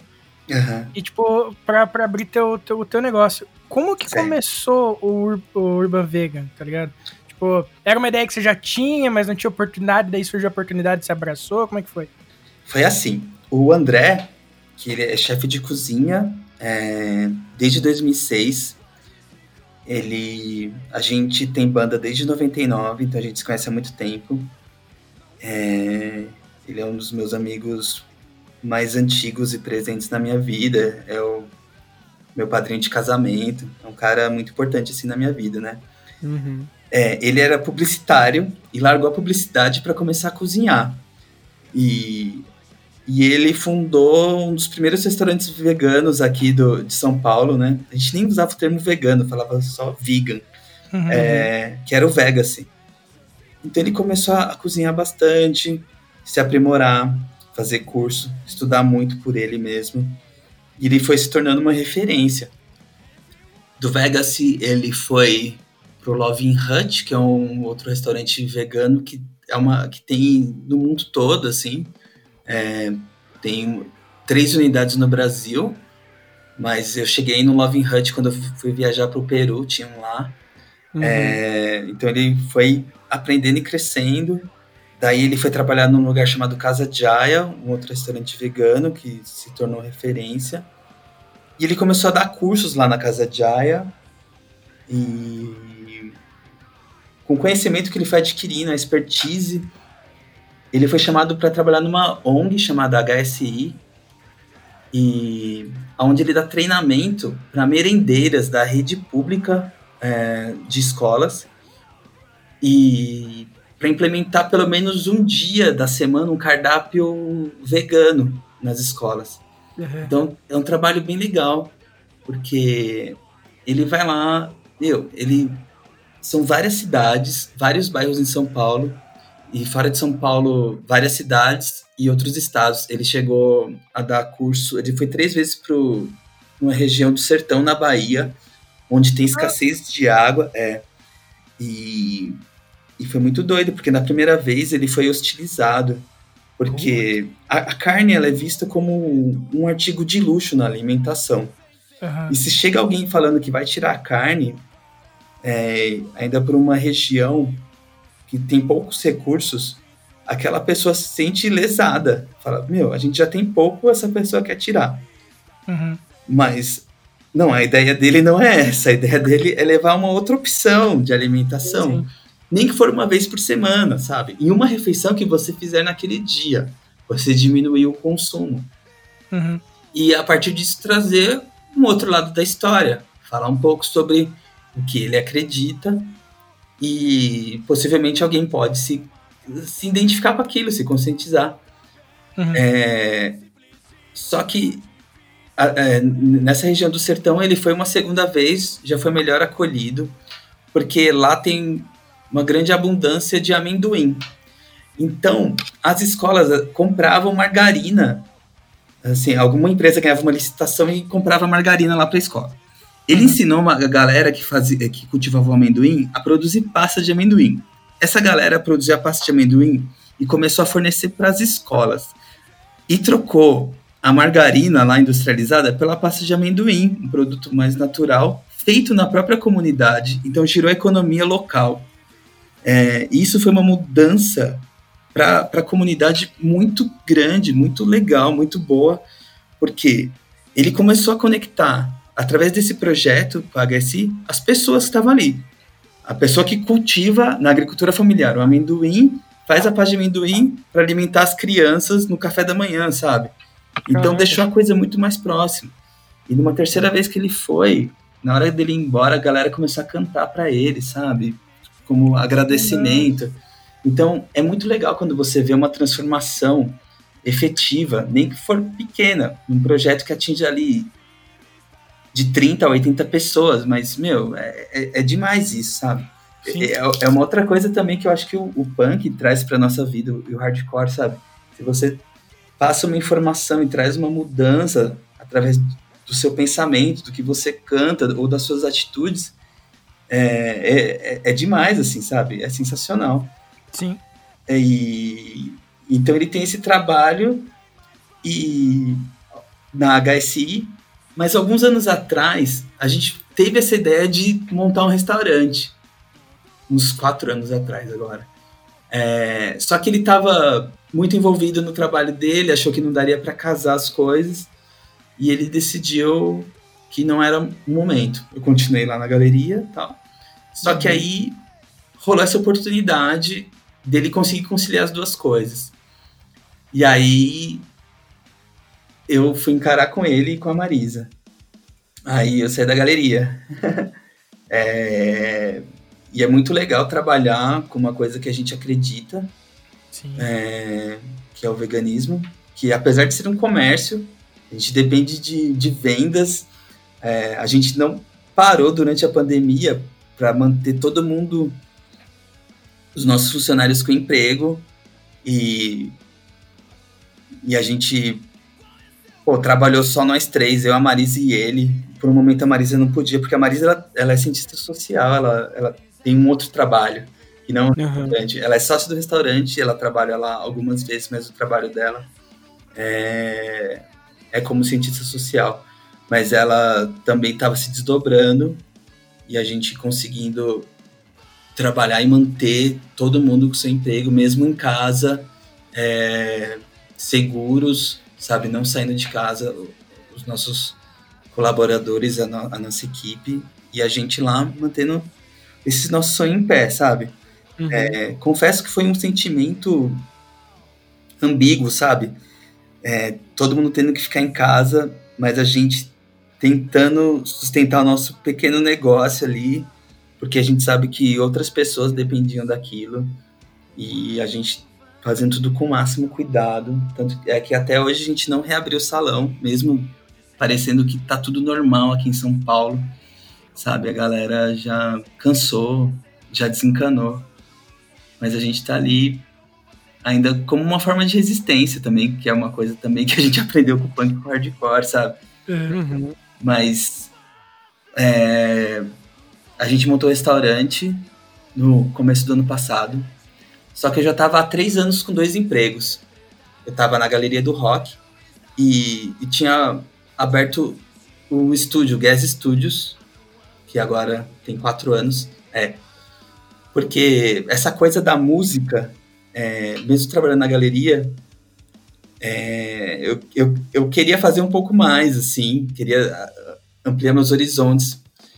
Sempre com muitas bandas, sei lá, com cinco bandas, então tinha que encerrar com cinco bandas. E eu comecei a colecionar muito equipamento a partir de 2005. E que até comentei no começo do podcast, né? Uhum. É, pô, eu sou estreed, não tenho vício em álcool, cigarro e drogas, mas eu tenho vício em instrumentos musicais. muito bom. É, é uma coisa, assim, muito, muito louca, porque eu compro livros, eu, eu não sei, assim, eu não sei nada de teoria musical. O que eu sei tocar é o que eu aprendi ali nas revistinhas e fui desenvolvendo por mim mesmo, ouvindo as bandas que eu gostava de punk, hardcore, compondo. Mas eu me interesso muito por que madeira que é feita essa guitarra, é, que captador que vai nesse baixo, essas coisas. E comecei uhum. a estudar pra caramba, porque é, é, um hobby, é uma coisa que me entretém, que eu gosto, que eu tenho gosto, assim. Só que isso se torna uma coisa meio doentia. E a gente monta o, o Gas Studios, é, eu, o, o, Bruno, que é um amigo meu também que é viciado em instrumentos musicais, e o Rafael Bragança, que é um amigo que toca, que estudou com a Marisa. A Marisa é minha esposa, eu acho que eu já falei aqui. Eu não sei se eu falei lá atrás antes da gente começar a gravar. Eu acho que você falou lá atrás. É, né? Pô. ok. e a gente monta o Gas, e, e GAS significa Gear Acquisition Syndrome. É uma, uma síndrome de aquisição de equipamento. é muito louco isso. Pego minhas conversas com o Bruno, é só tipo, meu, você viu que anunciaram essa guitarra no Mercado Livre? Ou, meu, no site da loja tal tem um jazz bass, não sei qual ano, você viu, nossa, lindo, mas tipo, impossível de comprar. Mas as nossas, as nossas conversas são essas. E não são só dos instrumentos famosos, assim, sabe? É, a minha uhum. primeira guitarra é uma Giannini SG, que eu tenho até hoje, de 1978, que eu ganhei do meu cunhado, sabe? Uhum. E, e, é o meu xodó, assim. É uma Giannini, que é uma guitarra que não é cara, é uma guitarra nacional, mas pô, eu piro. E teve uma época que eu quis ter todas as Giannines da época dessa minha guitarra, sabe? Então, comecei a comprar o baixo réplica da Rickenbacker que a Giannini fez, é, a Giannini Supersonic, a Janine Les Paul e fui comprando. Eu não tinha como comprar todas ao mesmo tempo, então comprava uma, tocava um pouco, depois de um tempo fazia um rolo, pegava um outro modelo. Mas assim uhum. eu ia na prática, aprendendo sobre aquele instrumento, sabe? Uhum. Aquela madeira que era feita, aquela construção, aquele tipo de captação. E assim foi indo. Só que aí eu sou um cara bem mão de vaca, assim, pra, sei lá, comprar roupa, tênis, carro, essas coisas. Nunca tive muitas ambições quanto a isso, mas eu juntava todo o meu dinheiro e, pô, comprava um baixo novo, uma guitarra nova, um amplificador, um pedal. E. Só que eu sinto que eu exagero às vezes, então, tipo, é, infelizmente eu tenho mais coisas do que eu uso, sabe? Na uhum. época do dance, é, eu me dei ao luxo de ter quatro baixos e em vez de, assim, tocava por um tempo, aí a corda fica velha, assim, você vai lá e troca as cordas. Eu pegava o outro baixo e ia fazendo rodízio, entendeu? É. E isso não é uma coisa que eu falo pra me mostrar nem nada, mas é que eu gostava dos instrumentos, eu gosto, sabe? E, e quando veio a ideia do estúdio do Gas, era uma outra forma da gente estar perto de bandas e, e, e quanto mais gente de banda ens- ensaiar, mais gente tinha pra gente conversar sobre instrumentos, sabe? Uhum. Essa era, era a vibe, assim. E, e aprender cada vez mais. A pessoa vai lá, leva uma guitarra X, você escuta o som daquela guitarra, você vê o pedal que a pessoa tá usando, sabe? Você vê o baixo que a pessoa tá usando. Às vezes alguém levava um cabeçote de guitarra, você vê como aquilo lá se comporta na sua caixa, sabe? Uhum. Pô, um aprendizado demais. Eu, eu gosto muito do mundo dos instrumentos musicais. Acho bem louco, assim. Pô, eu cheguei um tempo até, pens- pensei em fazer um curso de luthieria, mas acabou não rolando, sabe? Porque Hum. aí ia me inserir mais ainda, né? Sim. Mas, as- assim, eu tenho o apoio do Leon Luthier. O Leon é o baixista do Reitinho, né? Sim. Aham. Grande cara. Aí, eu, Leão é sensacional. E faz, meu, a gente conversou outro dia pelo WhatsApp, faz muito tempo que a gente não se vê por conta da pandemia e tal. E eu ia lá levar os instrumentos, a gente ficava um tempão trocando ideia, porque ele falava: Olha o que chegou aqui para eu regular, dá uma olhada. Aí via, Uhum. sabe? A gente começava a trocar ideia dessas coisas. É muito legal. É um assunto que eu gosto bastante e me interessa, né? E, assim, tipo, pô, o Dance ganhava um cachê, eu juntava a grana e falava, pô, tem um baixo, vou comprar um outro. Aí, ah, puta, vou comprar um outro. Aí, pô, uma época a gente tinha. Por muito tempo a gente teve patrocínio da Meteoro, né? Uhum. Mas aí eu ficava, putz, mas eu acho que eu quero comprar um Ampeg, tá ligado? Sonho de ter um, um amplificador clássico. Aí comprei um Ampeg. Aí depois, pô, vi um amplificador da Music Man. Comprei um amplificador da Music Man. Ficava, meu, só vendo esses negócios de instrumentos, assim. Uhum. Ah, é legal. É, é uma coisa que eu gosto, assim, é um hobby, mas que também me levou para outros caminhos, como abrir o estúdio, né? Então ampliou meus horizontes aí nessa parte de cultura musical. Cara, eu vou voltar um pouquinho sobre o lance do restaurante, o lance do- veganismo e tudo mais. Verdade. Eu desvirtuei totalmente, né? Não, não, não. Tá tranquilo. É que, tipo, é uma, uma dúvida de jornalista mesmo. Opa! Que, tipo, é, o, o número de, de consumidores ou o número de adeptos, você, na sua Hum. opinião, que tem um restaurante, um estabelecimento que ele trata sobre isso diretamente, ele aumentou o número de, vegan, de veganos, né? No, ali no território que você trabalha, Uhum. ou tipo, foi a mesma coisa com a chegada da pandemia? Como é que tá sendo essa situação? Ah, certo. Bom, primeiro que o André trabalhava já com restaurante desde 2000 2006. E eu frequento o restaurante há bastante tempo como consumidor. Então é muito diferente para mim sair de um atendimento de loja e para um atendimento de restaurante.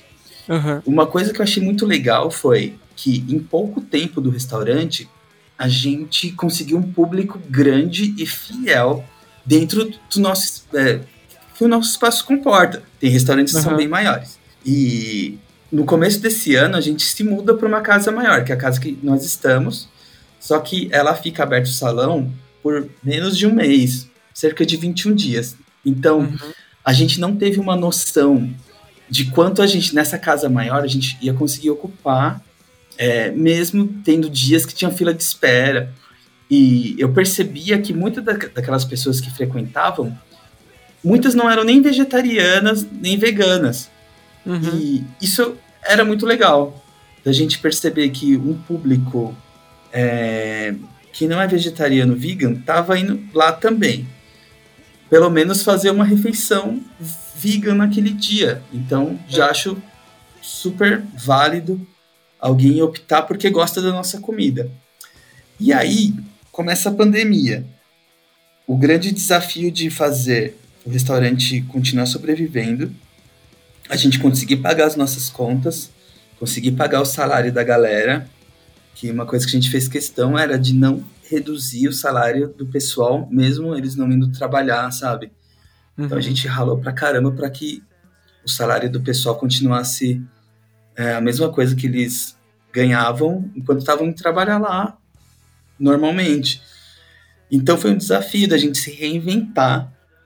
E tirando abril e maio, que foram meses bem fracos, no restante a gente está conseguindo sobreviver com clientes que são bem cativos. E, uhum. e é muito legal quando a cada dia assim aparece um ou dois clientes novos, sabe? Que viram alguém que comentou, alguém que postou nos stories do Instagram, alguém que, sabe, é, uhum. Achou legal o restaurante, pediu um dia, gostou da comida e falou para outra pessoa no boca a boca.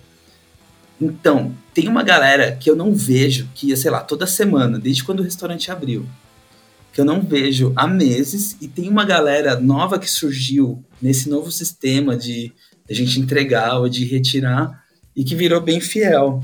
É, que massa. Então, por sorte, a gente conseguiu se manter é, com novos clientes, com antigos clientes que. Nossa, isso é muito legal. Tem um casal de clientes que eles vão todo domingo é, pegar uma, uma quantidade de marmitas congeladas lá, porque eles uhum. almoçavam no restaurante umas três vezes por semana.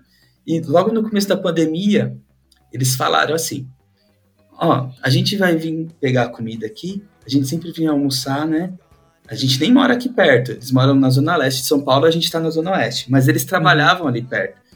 Porque eles acreditam no trabalho do restaurante, eles gostam de nós e continuam apoiando a gente, sabe? Mesmo eles tendo que sair da casa deles na Zona Leste de domingo e até lá e pegar, sabe? Então, uhum essa identificação com o restaurante é uma coisa brutal, assim, que eu fiquei muito feliz das pessoas continuarem sendo fiéis, mesmo morando longe dali e dando um jeito de apoiar, sabe? Uhum. Então, é, aquele jargão, apoia os pequenos negócios, tipo, por sorte, muita gente continua apoiando a gente, fazendo com que a gente sobrevivesse, sabe? Tem uma outra cliente também que ela trabalha na rua do restaurante, e ela pega praticamente todas as refeições dela. Ela vai um dia da semana e pega é, refeições para almoço e janta da semana inteira, sabe? Então é como se ela estivesse comendo no restaurante todos os dias. Então ela continua uhum. dando esse apoio pra gente, sabe? E outras pessoas também que estão trabalhando em casa e cozinhando, mas aparecem lá uma vez por semana para pegar ou pede para a gente entregar, para continuar dando essa força. Então, isso foi muito legal e tem sido muito legal, né? Então, se não aumentou, deu um jeito de manter para que para uhum. e a gente conseguiu continuar existindo até agora. Isso é demais. Legal. E, tipo, existe algum caso de alguma pessoa, casal, família, não sei, que se tornou vegano por conta do restaurante de vocês? Tipo, assim, já chegou uma informação desse porte para vocês? Olha, já chegou sim, de uma pessoa que, quando a gente estava na casa antiga ainda, ia almoçar lá, e depois de um tempo ela falou: Olha, eu me tornei vegetariana e vocês têm uma parcela nisso, sabe? Isso uhum. é emocionante, sabe? E, e, e, outras pessoas também que, que relataram que diminuíram o consumo de carne, sabe? Ou pessoas que eram vegetarianas e se tornaram veganas porque, meu, viram que dá para substituir ingredientes de origem animal por uhum. ingredientes de origem vegetal, tipo leite ou ovo, sabe? Num bolo que a gente fez ali, num, num prato que a pessoa jura que, sei lá, isso só é possível fazer se tivesse ovo. Não, a gente fez sim, ficou gostoso e a pessoa se interessou, sabe? E uhum. isso é demais. Em paralelo a isso, é, voltando um pouco para a música e linkando com a música, porque para mim e, e, e para o André, o restaurante é uma aplicação do que a gente aprendeu com, com as nossas bandas, com os nossos shows, com o veganismo ali da verdurada aplicado no dia a dia. Quando as pessoas perguntam sobre o veganismo, eu sempre cito da onde a gente aprendeu e, uhum. faço a ligação com punk e com hardcore. As pessoas ficam espantadas, né? Uhum. Mas é, anos atrás, muitas pessoas já chegaram para mim e falaram: Olha, Fausto, você não sabe. Pessoas que eu, que, que eu conheci e eram veganas, assim. Mas elas falaram: eu me tornei vegetariano e depois vegan porque eu vi você tocando com um X na mão, fui procurar saber o que era aquilo, comecei a entender a cultura e a relação que aquilo tinha com, com o vegetarianismo, com o veganismo, e me tornei vegan, sabe? Uhum. Então, é, se uma coisa que você acredita, você dá um, um jeito de passar aquela informação e faz sentido para outra pessoa e muda a vida daquela pessoa, é, é é quase indescritível a sensação, sabe? É, do que uma atitude que você tem tem o poder de construir. Assim como uma atitude, às vezes, que você toma, uma, um, que é a atitude errada, você pode destruir muita coisa, sabe? Uhum. Então, se a gente sempre olhar com uma visão com a mente aberta também, que a gente pode aprender a cada dia. E o que aquilo que a gente aprende a gente consegue passar para outra pessoa e mudar a vida de outras pessoas, ter, ver essa transformação ativa, essa transformação igual eu citei que o André foi lá para o sertão da Bahia e levou para uma comunidade de lá, assim como vários outros trabalhos que ele fez. E que nem só ele ou eu, mas tantas outras pessoas que é, absorvem alguma mensagem é, de melhoria, de bem-estar, é, de política é, contra preconceitos e leva isso para o seu dia a dia e vê transformação, a, aplica isso, é muito uhum. gratificante.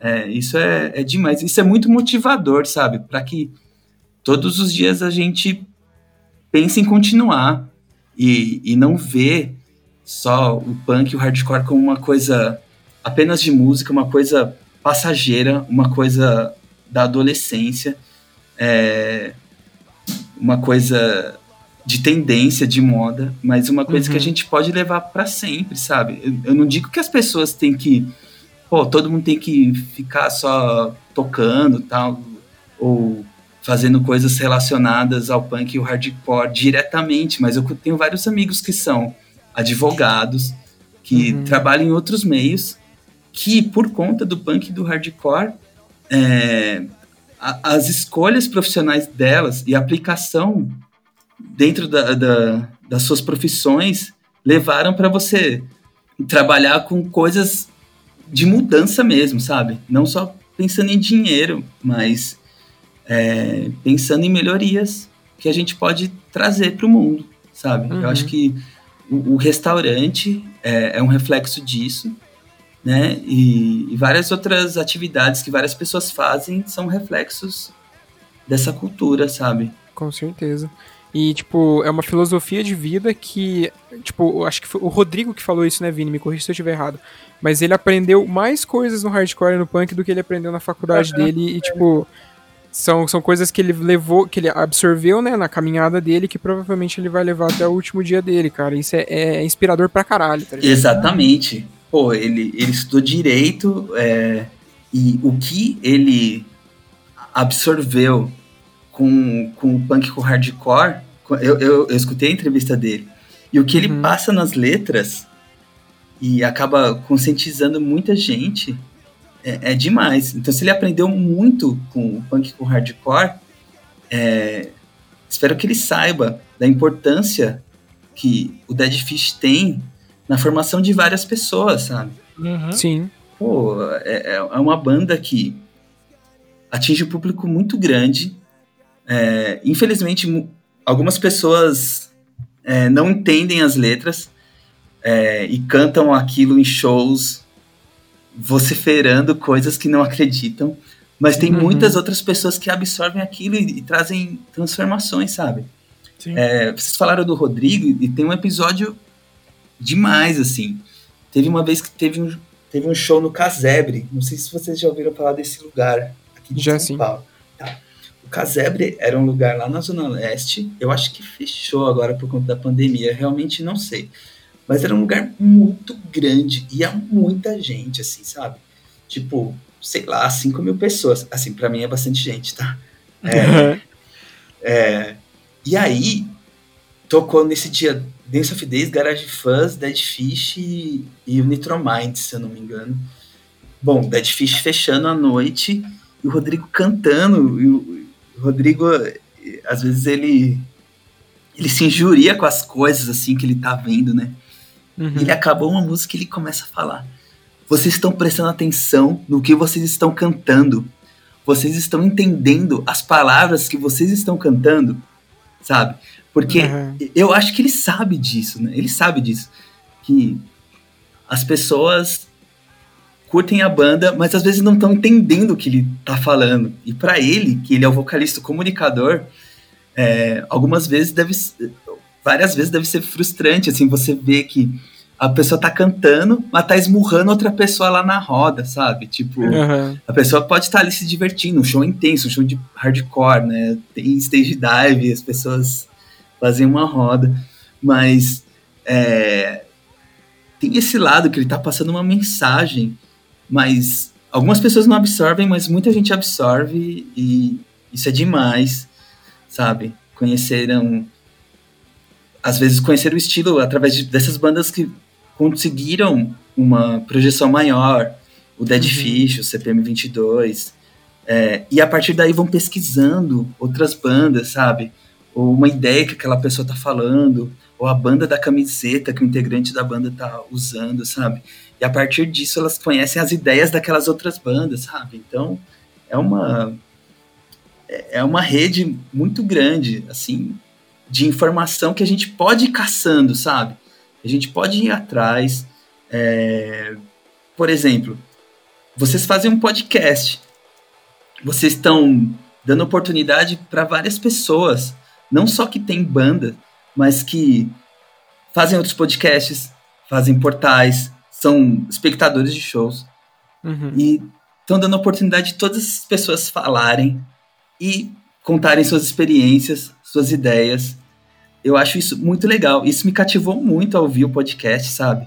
É, até o, o quadro lá, Ilustres Desconhecidos, sabe? Tipo, é muito Uhum. legal saber sabe, é, que uma pessoa tá ali, ela tá, ela curte muito uma banda e ela passa uma outra impressão, uma outra visão que às vezes as pessoas têm erroneamente que tipo, quem toca na banda, ela tá num patamar mais elevado.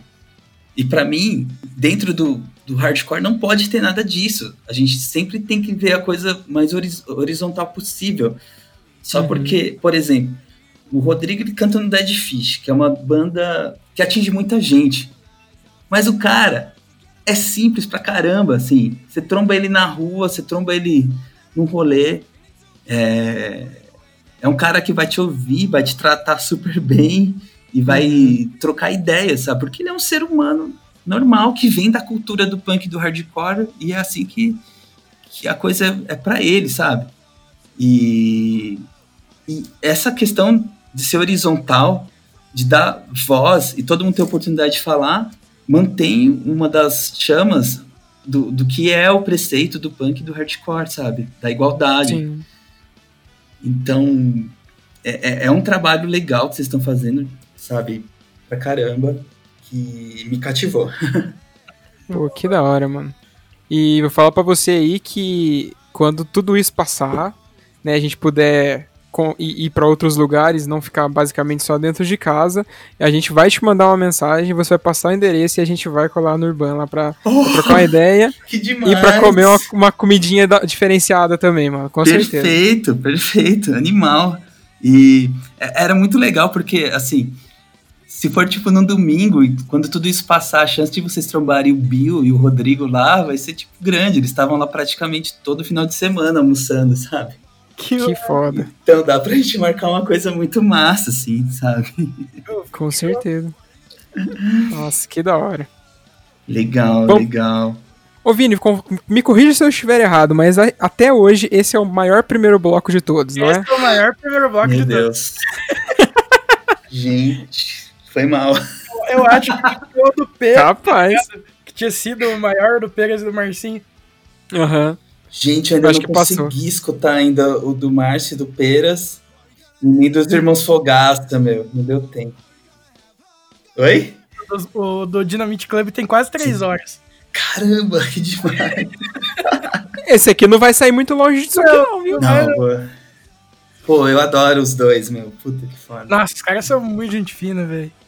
A gente fala com o Fábio que a gente tá louco pra que passe logo essa pandemia, pra gente poder ir, tipo, ver a galera mesmo, tá ligado? Porque, tipo, pô, a gente troca uma ideia, a gente acaba ficando amigo das pessoas, tá ligado? Sim. Ó, eu vou falar uma experiência minha, assim, com. Meu, eu não sei, eu tô. Em... Vai pro segundo bloco, mas eu tô falando aqui, né? Não, pode falar. é. é uma coisa muito louca, assim, durante esse período, e que a gente acaba, eu acabei não percebendo, ou só percebo quando eu vejo um amigo e eu me dou conta que fazem sete meses que eu não encontrava pessoalmente com ele, sabe? E um amigo, uma amiga, uma pessoa, sabe, que frequentava o estúdio, uhum. que, que ia num show, que toca comigo. E até o começo desse ano, eu não escutava podcast. Eu não sei porquê. Tinha um amigo meu que ele sempre falava dos podcasts já há anos, assim. E eu pensava, meu, não deve ser legal. Não sei por que eu tinha isso comigo. É, uma doideira. E o podcast uhum. se tornou uma coisa que me faz companhia, assim. Sei lá, eu tô uhum. lá no uhum. restaurante varrendo, antes de abrir, arrumando as coisas, tô ouvindo um podcast, sabe? E aí eu me sinto é, que eu me aproximo daquelas pessoas. É, eu tenho escutado podcasts que são feitos por alguns amigos. E aí parece que eu tô participando de uma conversa com eles. E eu me uhum. sinto mais próximo a eles, mais próximo dos meus amigos, sabe? É, e aí a gente vê a falta que faz, tipo, você conversar mesmo, sabe? É, então tem me feito uma baita companhia, assim, tem sido muito importante para mim. Tá? Muito legal. Sabe, eu tenho ido e voltado às vezes a pé, muitas vezes, na verdade, para o trabalho e algumas vezes de bike. Mas uhum. eu tenho preferido ir a pé, demora mais, eu ando mais. Porque eu consigo ir escutando os podcasts, sabe? Uhum. Então aquilo tem me feito. Isso tem me feito bem, assim. Me sinto conversando com, com outras pessoas, saindo da minha rotina, sabe? É, uhum. Saindo um pouco dos problemas, né? Então tem sido muito importante. E eu acho que não só para você, como para uma, uma porcentagem absurda da galera, né? Porque a gente costuma brincar aqui que o podcast hoje, ele é a forma mais fácil e segura de você sentar numa mesa e conversar com as pessoas sem ter perigo nenhum. É verdade. então, pô, é, é, muito louco isso, sabe? Tipo, escutei o episódio do Koala, daí eu fiquei pensando, meu, não vejo o Koala, tipo, há muito tempo, assim, sabe? Via quando tocava nos shows, então, pô, é legal ouvir o cara ali falando. Meu, Ricardo 350ml. Tem muitos anos que eu não tinha contato, sabe? Na verdade, uhum.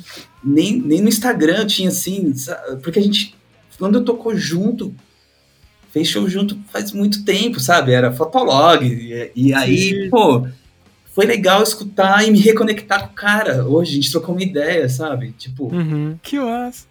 Meu, foi demais isso, sabe? Então, tem, tem servido para é, esse período e essa minha ligação com o podcast para me reaproximar e me sentir para me reaproximar e me sentir próximo de pessoas, sabe? Isso é muito uhum. foda. É demais. E esse lance aí do Ricardo que você falou hoje, aquela hora que você compartilhou o episódio dele e marcou ele e tudo mais, uhum. acho que deu o quê? Uns. Uma meia hora ele me mandou mensagem nossa, que a gente é bem amigo, a gente é da mesma cidade. Uhum. Certo. E uhum, a gente toca junto, gravamos música com ele, a gente é bem amigo.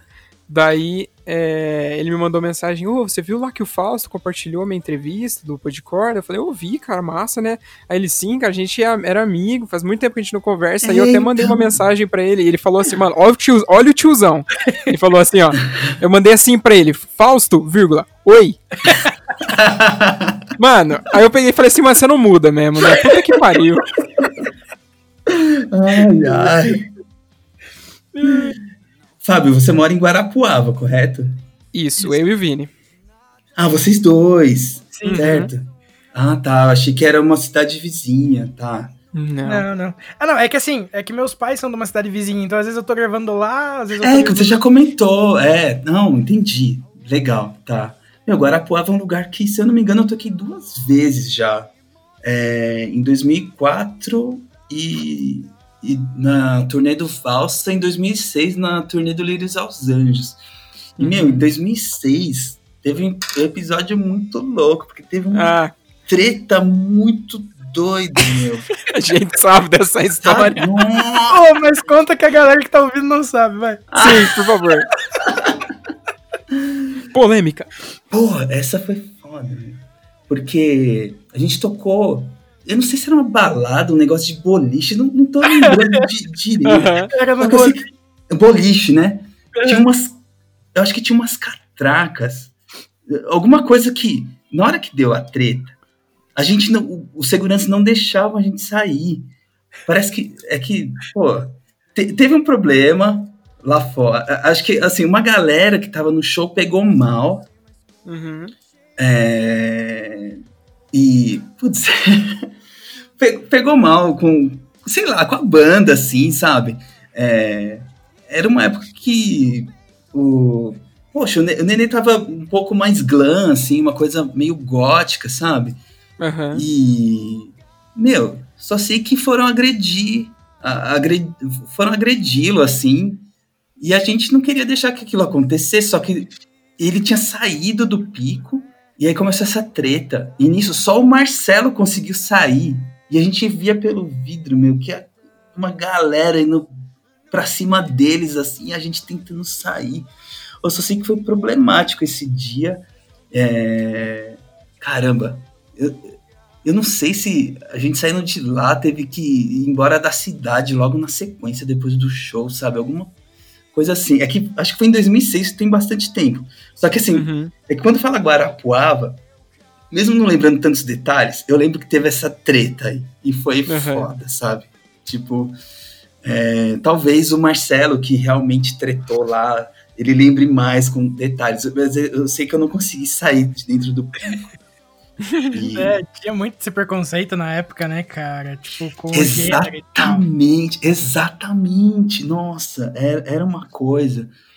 É, e, e eu acho que o lance do emo em si, ele é muito importante, porque mesmo a galera sofrendo preconceito, o pessoal queria se vestir daquele jeito, Aham. queria é, ouvir as músicas, independente se as pessoas iam zoá-las ou não, sabe? E eu acho que isso serviu para quebrar algumas, algumas coisas, mesmo que aquele foi um período muito conturbado. Depois daquilo trouxe algumas mudanças, sabe? Eu acho que é uma coisa que foi muito importante e ficou importante, sabe? Uhum. Sim. É, não sei se para algumas pessoas. Assim, tem umas reportagens que saíram até na, na Rede Globo, no Fantástico e outras emissoras, sabe? A galera, pô, com a roupa ali, tinha toda aquela coisa do. dessa. Se eu não me engano, terceira geração do emo norte-americano e mundial todo, tudo, né? Tipo, My Chemical Romance, Funeral for a Friend, é, várias outras bandas, assim e a galera curtindo aquele som e, e a galera se vestindo de, diferente. E, meu, assim, nessa época eu trabalhava na galeria do rock. E eu vou Uhum. te dizer que foi a época mais cheia da galeria, porque chegava sexta-feira, a galera chamava de Emo Day, o dia emo, né? É, os lojistas mais antigos ficavam malucos, porque era tanta gente jovem nos corredores da galeria. Meu, e eles ficavam putos da vida, assim, porque não queria aquela galera ali, sabe? Uhum. Tipo, uma atitude bem preconceituosa mesmo. Só Aham. que eu acho que foi o último grande movimento de gente relacionado é, a essa subcultura que eu vi, sabe, acontecendo e durou um tempão. E a galera lá, muita gente. E, assim, mesmo o Dance of Days sendo uma banda um pouco mais antiga, e nessa época, os caras, principalmente o Marcelo e o Nenê, eles estavam ouvindo muito, muita música dos anos 80, muita coisa gótica. Então, Uhum. eles estavam com visual também, sabe?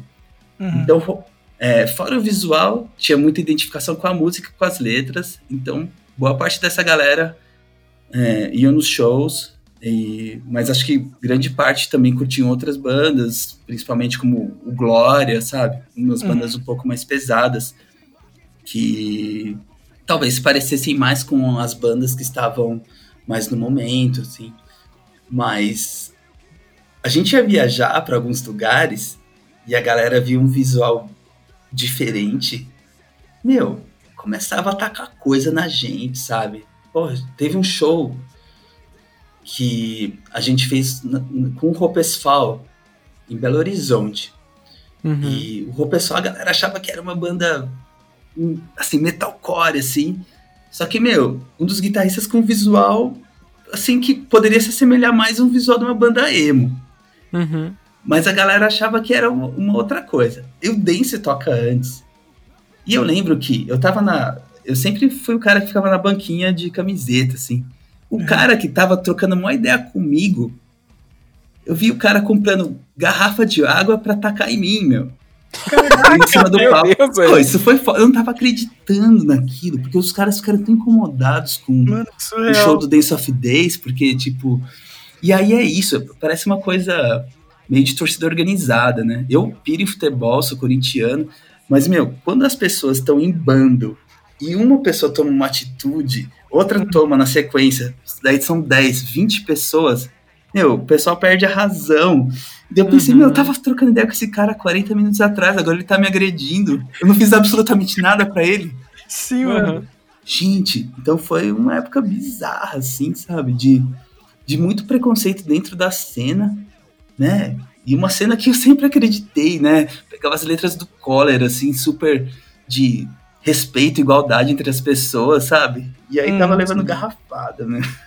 Ah, mas é aquilo que a gente já comentou aqui. Tipo, tinha muita gente que ia pra esses rolês pra se sentir, tipo, parte de, de, de alguma coisa, assim, tá ligado? Uhum. Então, tipo, se o amiguinho agia como um babaca, ele agia junto, porque ele não podia é, ser visto como o diferente dentro daquilo lá, porque ele podia ser excluído daquele grupo. Exatamente. Ele ia ser cobrado depois, é, né? Sim. Exato. Meu, isso é, é muito doido, assim. E, tipo, mesmo Mas... que o cara não se importasse com o estilo e tal, pô, o cara começou ali, eu não posso, né, tipo, dar mancada, porque senão não vou me chamar pro próximo, sei lá. É. Eu, eu fico pensando, até quando o ser humano tem que ficar se provando pro outro Sim. Pra, pra, pra pertencer a alguma coisa, sabe? É, eu, eu acho que quando a gente tirar isso, mais mudanças virão, sabe? Então, Sim. Eu acho que eu, eu acho que muita coisa já mudou. É, em relação à homofobia na cena, preconceitos, uhum. mas tem, tem coisas para mudar ainda, sabe? Mas algumas pessoas sofreram por conta disso, sabe? Sim. Nossa. Eu lembro que era uma época que, tipo, se você tinha um cabelo com uma franja, tipo, nossa, no colégio você era zoado, tá ligado? É, até. Uh, até, no pé. Até você já falou em alguns episódios que o pessoal pegava no seu pé aí, né? Sim. Meu, é, é, então, você não pode ter sua individualidade, que você já é generalizado no grupo, e por conta Sim. disso, vão te zoar. Porra, uhum. que isso, é aquela gente. Coisa, é uma eterna busca por pertencimento e aprovação de terceiros que é. você deixa de criar sua identidade e se identificar com quem realmente é parecido com você, tá ligado? É, exato. Bom, que veio mais mudanças para melhor em relação a isso, eu acho que já melhorou bastante, né? Pô, Sim. A galera tá bem mais cabeça aberta. Gente, mas eu nem sei qual que seria o, o assunto do segundo bloco, eu já continuo mudando a conversa, foi mal. A gente não entrou, a gente tá no primeiro Desculpa. ainda. não. Parei de falar agora. Beleza.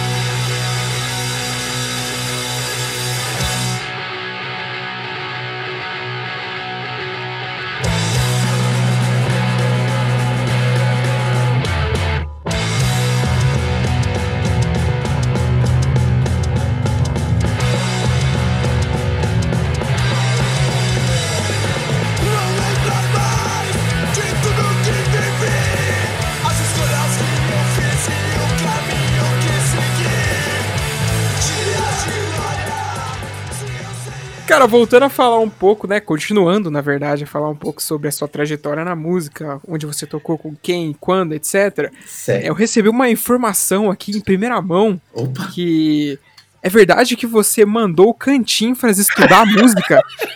Não. Ele falou isso pra vocês? Falou. Ai, que chato. e não foi só isso, não foi só isso. Ah. Ele falou, ele mandou, eu- ele, na verdade, ele falou que ele ficou sabendo que você é o manda-chuva do, do Good Intentions, que você fala e os caras obedecem. Ai, caramba. Ó. vou, vou me defender aqui, tá? Defenda-se, defenda-se, réplica. É assim.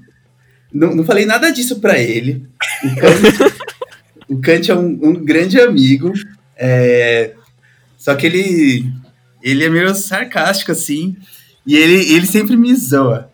Aham. Bom, pra começar, é, eu toquei com ele no Inspire, que é aquela banda, outra banda Stray né? aham. E aí a gente chamou ele pra tocar no Good Intentions.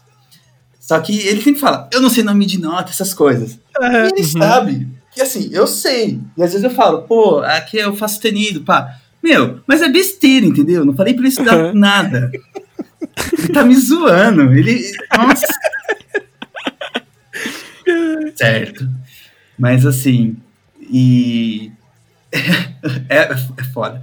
No grupo do Good Intentions.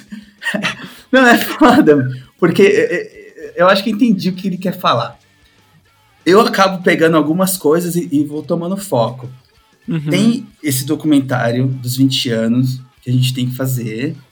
E tem toda a parte do show que eu tô ajudando na parte do áudio, a, a- a mixar essas coisas, né?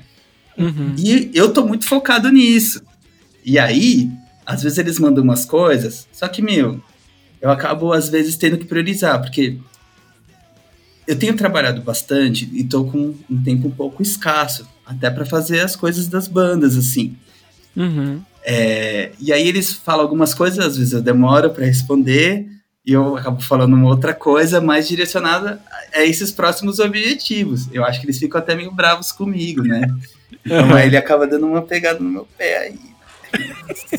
Ele é um cara que eu gosto demais. Sim, É. fino. O Kant eu conheci por conta do Good Intentions. é, é, tem um show muito importante para o Good Intentions que foi em Santos é, em 2001, onde tocou o Good Intentions, o Face Forward, que era uma banda de hardcore old school de Santos, o Uhum. Odyssey, que era uma banda de Curitiba, é, e o, o Colligere. Era, O Colligere tinha lançado a demo há pouco tempo, é, o Family tinha acabado fazia pouco tempo, que era a banda antiga dos caras. E, Uhum. e foi muito legal esse show, porque foi aí que eu me aproximei dos caras de Curitiba e dos caras de Santos. Os caras de Curitiba, o pessoal do Colligere, né?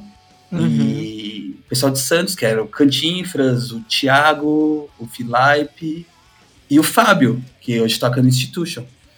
Então, é, é muito massa ver que essa galera produz, produziu e acho que vai continuar produzindo, sabe?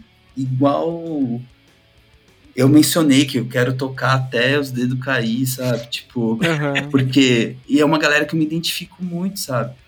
Então, é, é um porto seguro olhar pra esses caras, assim, ver que eles estão lá ainda e acaba me dando força também, sabe, pra, pra continuar. Sim. Então, é, são, são pessoas que o hardcore trouxe pra minha vida e que eu vou levar por muito para sempre, né? Espero que sim. É, E fora isso, se não fosse.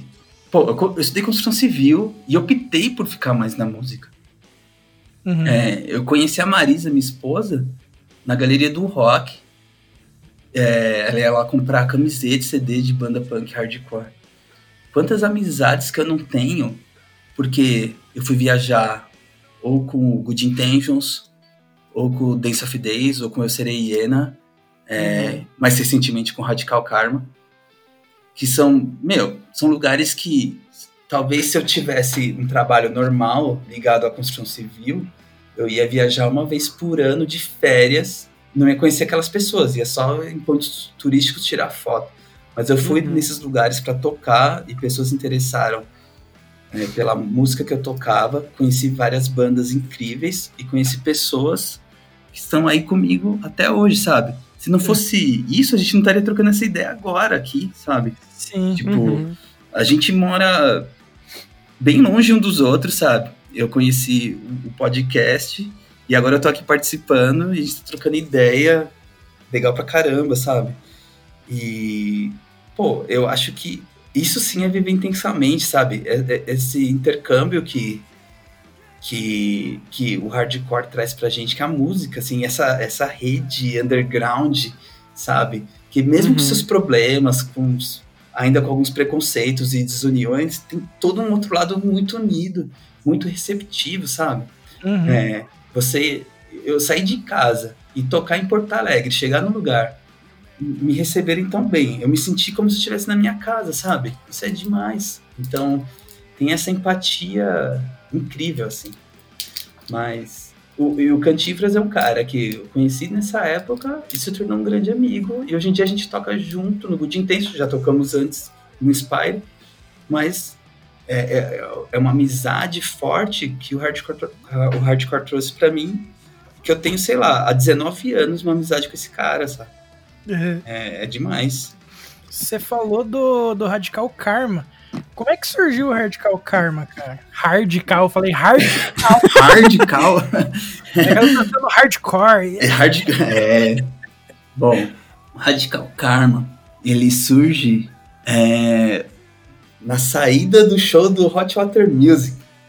Porra, cara. É, foi, foi uma coisa totalmente inesperada. Porque, assim, eu conheço o Bill há bastante tempo. É, eu sou um fã de Noção de Nada. Muito bom, né? É. E, meu, foi muito louco quando o Dance fez alguns shows com Noção de Nada, tanto no Rio quanto em São Paulo, cidades do interior de São Paulo também. Numa dessas ocasiões, no Rio, eu e o Tchela, a gente ficou lá na casa do Bill. Isso tem bastante tempo, bastante tempo mesmo. E nessa ocasião eu até falei para ele, porque um dos primeiros CDs independentes que eu comprei na galeria foi o primeiro CD do Noção de Nada e o primeiro CD do Dead Fish. E eu nunca imaginava, quando eu comprei esses discos, que eu ia conhecer esses caras. É... E anos depois eu tava. A minha banda tava tocando junto com eles, assim. Uhum. E sempre curti muito o trabalho do Bill as bandas dele, assim, pô, o, o Noção, o Deluxe, o Discotec, o Zander.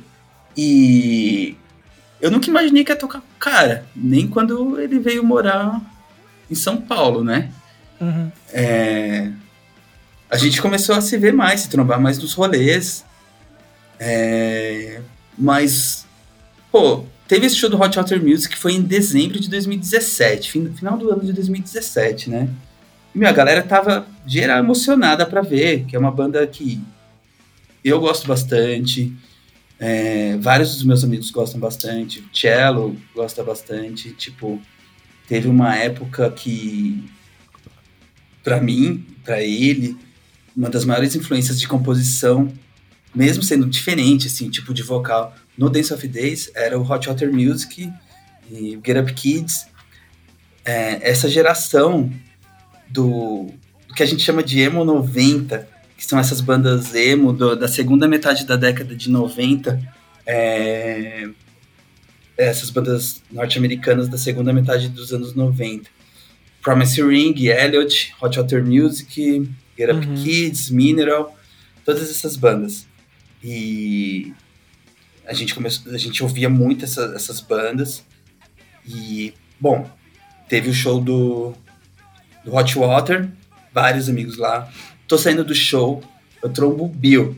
Tava todo mundo, sério, extasiado, assim, meu, sabe? Tipo, feliz de ter visto uma banda que importante pra gente, que influenciou as nossas bandas. Influenciou um monte de banda daqui do Brasil. Uhum. Ele olha assim e fala, Faustino, a gente tem que, mano, vamos montar uma banda. Bom, assim, eu pensei, Bill bebeu umas cervejas a mais, né? Tá falando coisa. Tá, vai esquecer disso amanhã. Falou na emoção, tá emocionado com o show, quer fazer um som, mas nem, nem é. Tá, tá, tá na vibe do show e, e bebeu umas brejas, né?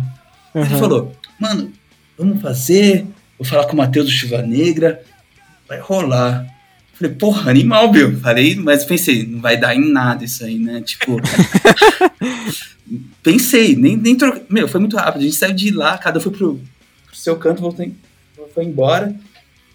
Daqui a pouco a gente, a gente tá se falando pela internet, sabe? Pô, aquela ideia da banda lá, vai, vamos fazer, hein? Pô, pô demorou, com toda certeza, uhum. né? Pô, na vontade de tocar baixo, é o instrumento que eu mais gosto de tocar, assim. Eu tava tocando bastante com o Direction, e o, o Direction fez alguns shows com o Zander, né? O Bill chamou, o Bill é amigo do André também, o André é padrinho da, da Mel. Uhum. E o Bill chamou o Direction para tocar alguns shows com o Zander. Muito foda, a gente tava bem próximo. E aí rolou a ideia de formar essa banda. Daí começou a conversar eu, ele e o Matheus. E a gente pensou, meu, tem que ter um. Vamos achar um batera, né? A gente trocando ideia, a gente chegou no nome do Cheiro. O Cheiro, ele é o baterista do Horace Green. Ele toca numa outra banda de pós-punk chamada Asthma, que é muito boa. E o Cheiro tocou comigo no Dance of Days. É... Ele gravou quatro músicas do, do último EP que eu gravei com a banda. Então ele entra no lugar do Samuel. E a gente já se conhece há um tempão. É, por conta do Horace Green, que é uma banda que eu gosto bastante e que uhum. já tocamos juntos com outras bandas. O Dace já tinha tocado com o Horace Green. É, inclusive por isso que o Fox e o Cheiro do Horace, eles vêm tocar no Dance of Days. É, são caras que eu gosto demais. É, e aí, pô, vamos chamar o Cheiro, meu. O Cheiro já tinha feito uns projetos comigo, até uns projetos sem nome, que a gente foi ensaiar e fez um ou dois ensaios, mas a gente chegou a ter vários projetinhos, acabaram não vingando. E, pô, e o Radical Karma, a gente decidiu, meu, vamos, vamos ensaiar. A gente começou a ensaiar toda semana.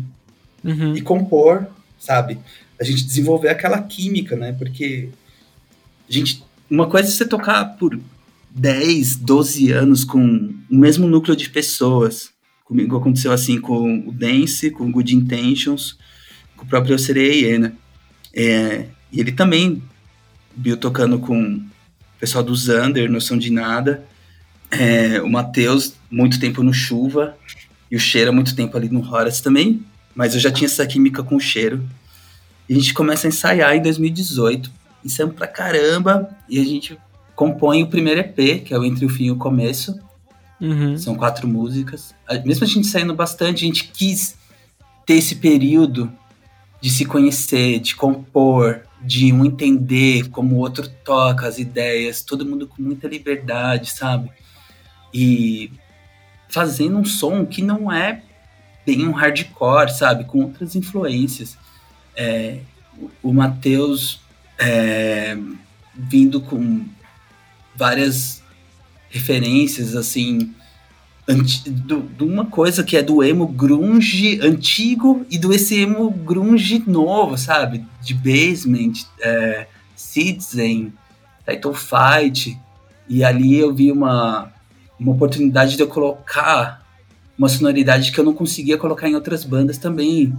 Eu gosto muito é, de Quicksand, Rival uhum. Schools, é, que são essas bandas. E também outras referências do emo dos anos 90 é, e, e, de rock em geral.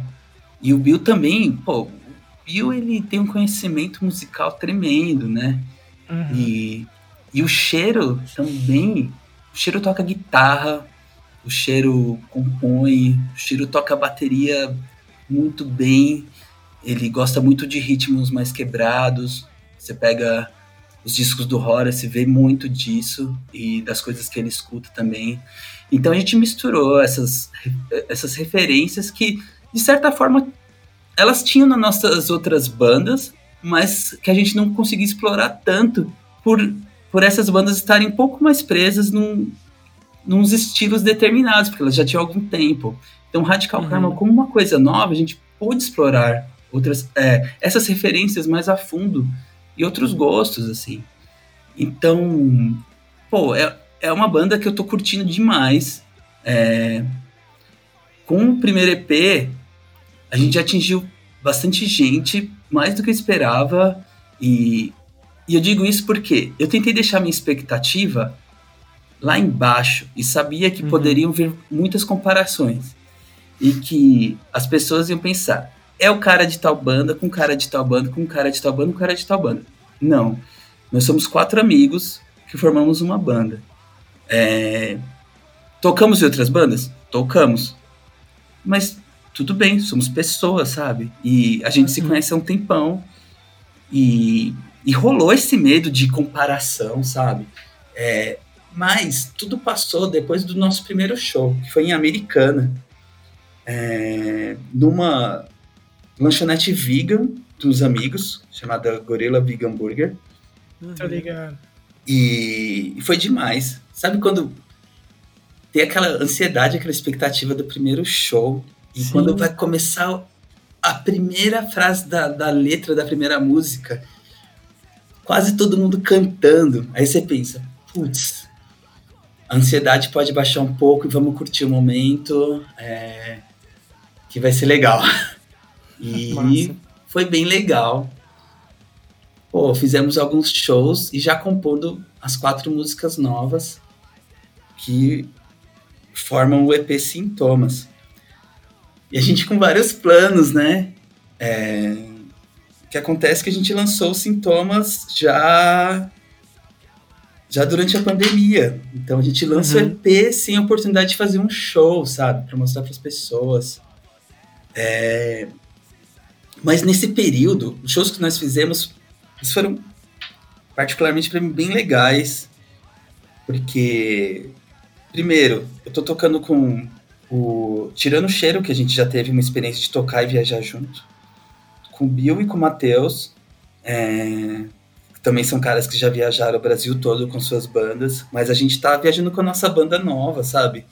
E começando assim com uma coisa, com um novo projeto que as pessoas não conhecem, mas é legal quando vê que alguém assistiu o show, se interessa, vai trocar uma ideia, e aí vê que a pessoa tá, depois escuta, compartilha lá, tá ouvindo no seu aplicativo, compra uma camiseta, quer saber um pouco mais, se interessa para fazer uma entrevista, trocar uma ideia.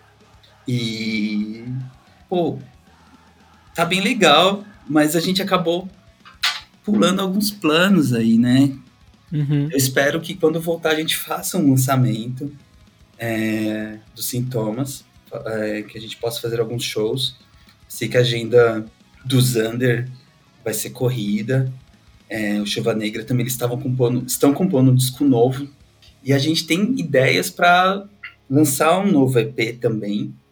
E nessa durante esse período de pandemia eu comprei uma placa de som por indicação assim, do Bill, ele falou, meu, tem que ter, vamos fazer, porque a gente consegue gravar as coisas, fazer tudo à distância. E é legal que o Bill dá essa incentivada geral na galera, né? Uhum. Em casa.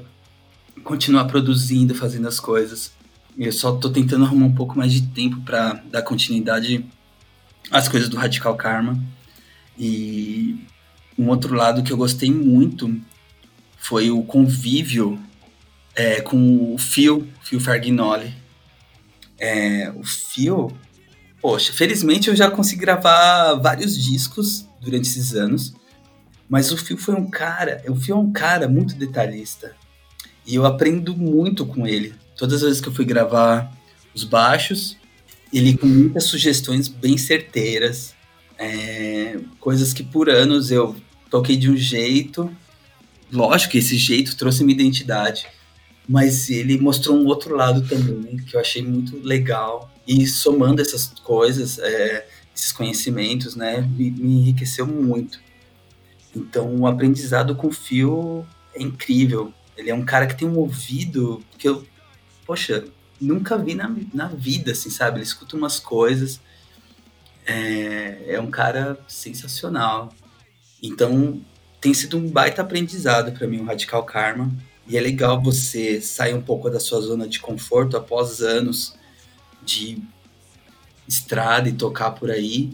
Isso, isso só prova que a gente tem sempre muito que aprender e tem que ter a cabeça aberta para isso, porque isso só vai enriquecer é, seus conhecimentos, né? Então, Sim. poxa, o fio é, é demais, assim. E outra coisa que eu curti muito foi a identidade visual que a Camila Rosa é, ela fez toda a parte artística da banda. Uhum. Os desenhos são muito expressivos. Então, poxa, tem todo um conjunto muito massa aí, sabe? Então, o Radical Karma é uma banda que eu tô curtindo muito. Eu espero que, que a gente consiga tocar, sabe? Se ver. Eu não vejo o Bill, o Matheus há muito tempo, sabe? Desde o começo da pandemia a gente não se encontra. Uhum. Eu, eu acho que é muito diferente você. Eu sei que reaproxima uma chamada de vídeo e tal, uma conversa no WhatsApp. Mas tem assuntos que só surgem quando você tá ali cara a cara, sabe? É. Uhum. Então, querem reencontrar com os caras. É, o cheiro, ele, ele foi umas duas vezes no restaurante pegar rango lá, então a gente se viu, né? Mas já tem uns quatro meses que eu não vejo o cheiro também. Então, tô com muita saudade dos caras. E, pô, e saudade de todos os outros caras das minhas outras bandas também. É, hoje em dia, eu toco no Radical Karma, no Good Intentions. O Good Intentions, ele tá bem nessa atividade por conta do documentário Uhum. e do show de 20 anos. Tem uma banda nova que a gente, eu com os amigos montamos não tem tanto tempo, que chama Ouse Morrer. A gente lançou um EP também. E eu tenho uma banda de blues é, com o Bruno, que é, é meu ex-sócio lá no estúdio. Eu saí do estúdio, mas nós somos grandes amigos ainda. Uhum. E, e a gente toca umas coisas diferentes mesmo, assim, sabe? Tocar blues pra mim é um desafio, sabe? Mas é legal pra caramba. Eu não só escuto hardcore, eu escuto várias outras coisas, né? Então é, é bem massa, assim. E tem o Direction, porém o Direction, o Cabelo, que é o baterista, ele saiu um pouco antes da pandemia. E a gente ainda não sabe quem vai tocar na banda. Mas eu tenho até umas ideias gravadas aqui no celular de, de música. Então, eu gostaria muito de poder ensaiar, mas desde que começou a quarentena, não fui. E, e muitas coisas liberaram, eu não tive coragem de ir para uma sala de ensaio, sabe? Com uma Uhum. banda. Então, continuo dessa forma, tudo à distância. A gente tá na mesma. Tipo, a gente, eu e o Vini, a gente tem banda também. Sim, o Truman, né? Isso, Isso. exatamente. Muito legal o single, pessoal, da hora. Vocês Pô, estão para lançar o EP, né? É, É, Tá, era- porque eu ter acontecido. Tá. mas com a pandemia deu uma quebrada no ritmo e tudo mais. É, é- é difícil, né? Assim, pra, pra mim, pelo menos, eu acho que a banda é, é- é muito ali no cara a cara. Uhum. É, e é legal, assim, quem consegue não ser bem produtivo fora isso, sabe? Eu, infelizmente, não tô conseguindo. Mas eu sei que o Zander é uma banda que consegue produzir bastante, assim. É, e várias outras bandas também. Ah, o Dead Fish, o Pense. Uhum. Também são bandas que já estão há mais tempo na estrada, né? O, o Radical Karma, por exemplo, é uma banda nova. Se for ver bem, fizemos poucos shows, todos foram muito legais, mas é uma banda nova. E eu acabei, nesse tempo, é, me dedicando a algo de intentions para resolver essas coisas que eu consigo resolver de casa mesmo, né? São as, Uhum. algumas burocracias, ou, pô, vem a mixagem, volta, dou uma opinião ali, vem o vídeo, pô, vamos fazer assim. Essas coisas que dá pra gente fazer dessa forma, que pra mim tá funcionando. Então, eu tô mais empenhado nesse lance do Good Intentions. Uhum. Mas eu acho que só ano que vem que vamos conseguir realmente tá todo mundo cara a cara e, e produzir mais. E, pô, torcer, lógico, para ter uma vacina, que essa vacina chegue, na, chegue às pessoas, que essa imunização seja efetiva, pra gente realmente poder se abraçar, tocar, se ver, fazer show, viajar, encontrar, sei lá, encontrar com vocês. Vocês falaram de vir aqui para São Paulo no restaurante, mas, meu, seria muito foda se a gente, meu, se trombasse e fosse tocar num show, sei lá, em Curitiba, sabe? Assim, Uhum. um bagulho demais, assim, sabe? Uhum. É, eu até falei um tempo aqui na entrevista mesmo que quando você percebe que tem sete meses que você não vê um amigo, que você via, sei lá, três vezes por mês, sabe? Sim. Meu, isso é, é difícil, sabe? É, que você trombava num rolê, que você ia tocar. Pô, vocês entrevistaram aí o Felipe e o Murilo, né? Do, Uhum. do Make It Do Stop. Make Stop. O, o Felipe e o Murilo, eles são de Sorocaba. E o que eles fazem pela cena de Sorocaba é, é uma coisa absurda, assim. É, eles são mais jovens e eles têm uma vontade enorme de fazer as coisas. Então, eu, eu, já fui tocar lá com o Direction, com o Good Intentions, é, com um projeto que eu tive com os caras do Horace Green, onde a gente só tocava cover do Hot Water Music. tipo, a gente fez, acho que dois shows. Sendo que um foi aqui no Prime Dog, uma lanchonete de São Paulo, e o outro foi lá em Sorocaba, abrindo pro menor exato, sabe? Que massa! É. E o Bola, o Ricardo, é que, meu, eu não sou acostumado a chamar o Bola pelo nome dele. Porque eu conheci ele há, há, muito tempo, né? E o apelido dele era Bola de Fogo. Meu Deus. É. E aí, ele canta uma música lá com a gente, que ele pira no Hot Water, sabe? Foi um dia mó da hora, assim, mó legal. E, meu, saudades desses rolês, sabe? Trombar os caras de Sorocaba, trombar a galera de Americana, sabe? Ô, Fábio, hum. você é do interior de é 019 o seu número, né? Sim, interior de São Paulo, ali perto de Campinas. É, então, porque para mim 19 remete a uma cena tão forte, intensa. Uhum. É, toda a galera de Campinas, Piracicaba, Americana, Sim. Limeira, Santa Bárbara do Oeste que é uma galera que eu sempre admirei pelos corres, pelos shows, de colocarem essas cidades no circuito, sabe? Quantas bandas não saíram de Campinas e região. Então, dá saudades de ir para essas cidades e ter esse intercâmbio cara a cara, sabe? De ir para Sorocaba, ir lá com os meninos do Make It Stop, ir para Americana, que é a galera do que, da extinta Hurry Up, que tem um lugar chamado Hub Sounds. É, não sei se vocês conhecem o Hurry Up. Já ouvi falar. Acho é, que eu nunca ouvi, mas eu já ouvi falar. Meu, dá uma escutada, acho que vocês vão gostar, porque eles fizeram um split com o Dinamite. Que ah. massa! É, e aí é, é, essa galera é muito massa e fizeram, agitaram muitas coisas lá pela região, sabe? Então, uma região muito legal, assim, muito musical. É, e eu espero, sei lá, que quando tudo isso passar, a gente volte a encontrar com esse pessoal, seja aqui em São Paulo, seja lá, sabe? Que a gente possa tocar também. É, pô, o, o, Radical tava com plano de tocar em Curitiba, sabe? Tipo, numa dessas, se no futuro a gente for, talvez, se não ficar tão longe para vocês colar, a gente consiga se trombar lá, sabe? Uhum. Tipo, ia ser muito legal. tocar junto, possivelmente, né? Ia ser demais.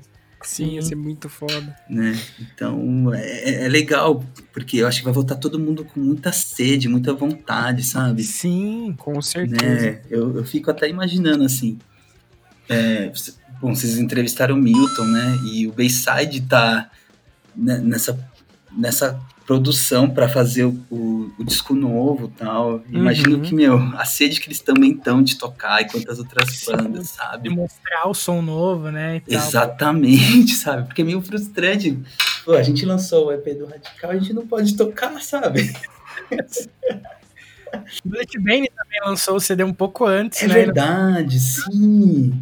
Meu, então... Mas assim, ao mesmo tempo, que legal que as bandas lançaram material sabe? A gente lançou com Radical, a gente lançou o EP, a gente lançou clipe, a gente conseguiu lançar clipe do Good Intention, sabe?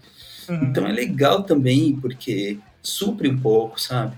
É, lógico, várias outras bandas estão fazendo lives aí. Tá para sair uma live do Radical Karma que a gente gravou uh. antes da pandemia, assim, e ficou meio engavetado. E agora a gente, meu, vamos editar isso, vamos lançar.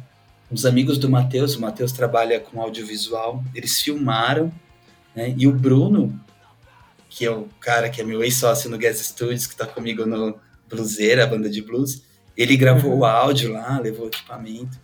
Então tem uma novidade para sair. Eu não sei se sai antes ou depois que esse episódio do podcast for ao ar, né? Mas uhum. esse ano sai ainda. Show de bola. É você falou bastante. Pô, você é uma das pessoas que tem banda pra caramba na cena, já foi uma, é uma pessoa bem ativa até hoje, né, e tudo mais. Uhum. E, tipo, você falou que você compõe uma coisa ou outra e tal. Tipo, você chega a compor letra também, só arranjo? Como é que funciona o teu processo criativo, digamos assim? Letra não componho. É,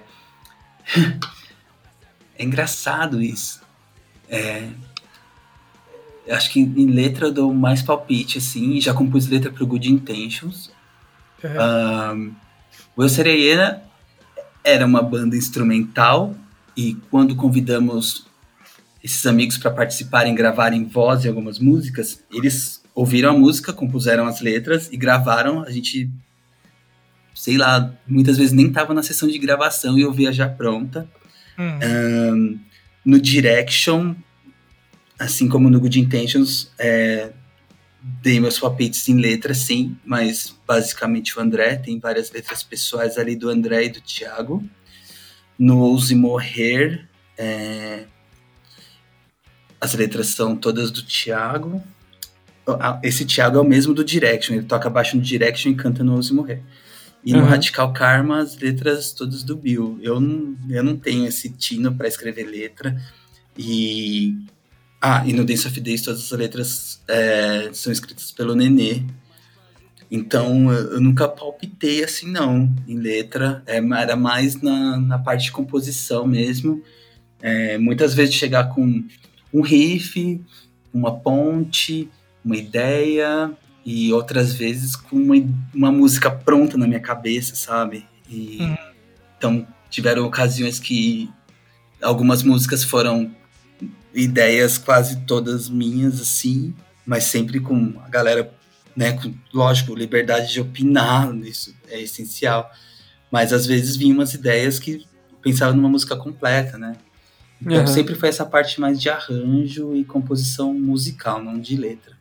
E eu acho que eu nem, nem tenho talento para isso, sabe? É, eu gosto muito de ler, e isso poderia ser uma fonte de inspiração, mas confesso que eu tenho lido muito pouco, assim, depois é, eu, eu acho que as redes sociais acabam sempre tomando mais o nosso tempo e, uhum. e eu tomo conta das redes sociais do restaurante, é, do Radical Karma, do Good de todas as bandas. então eu tenho que dividir minha, meu, meu tempo com as redes sociais também das bandas e do restaurante, né? Então acaba sobrando pouco tempo, eu acabo mais vendo séries de TV, Netflix, essas coisas. E, e, minhas inspirações, minhas leituras, que são, que eram, são as fontes, assim, elas estão um pouco deixadas de lado. Mas também eu não, eu não letra, então tudo bem, não tenho essa responsabilidade. Uhum. Também não, não sei cantar, faço só meus backing vocals ali, bem limitados. é isso.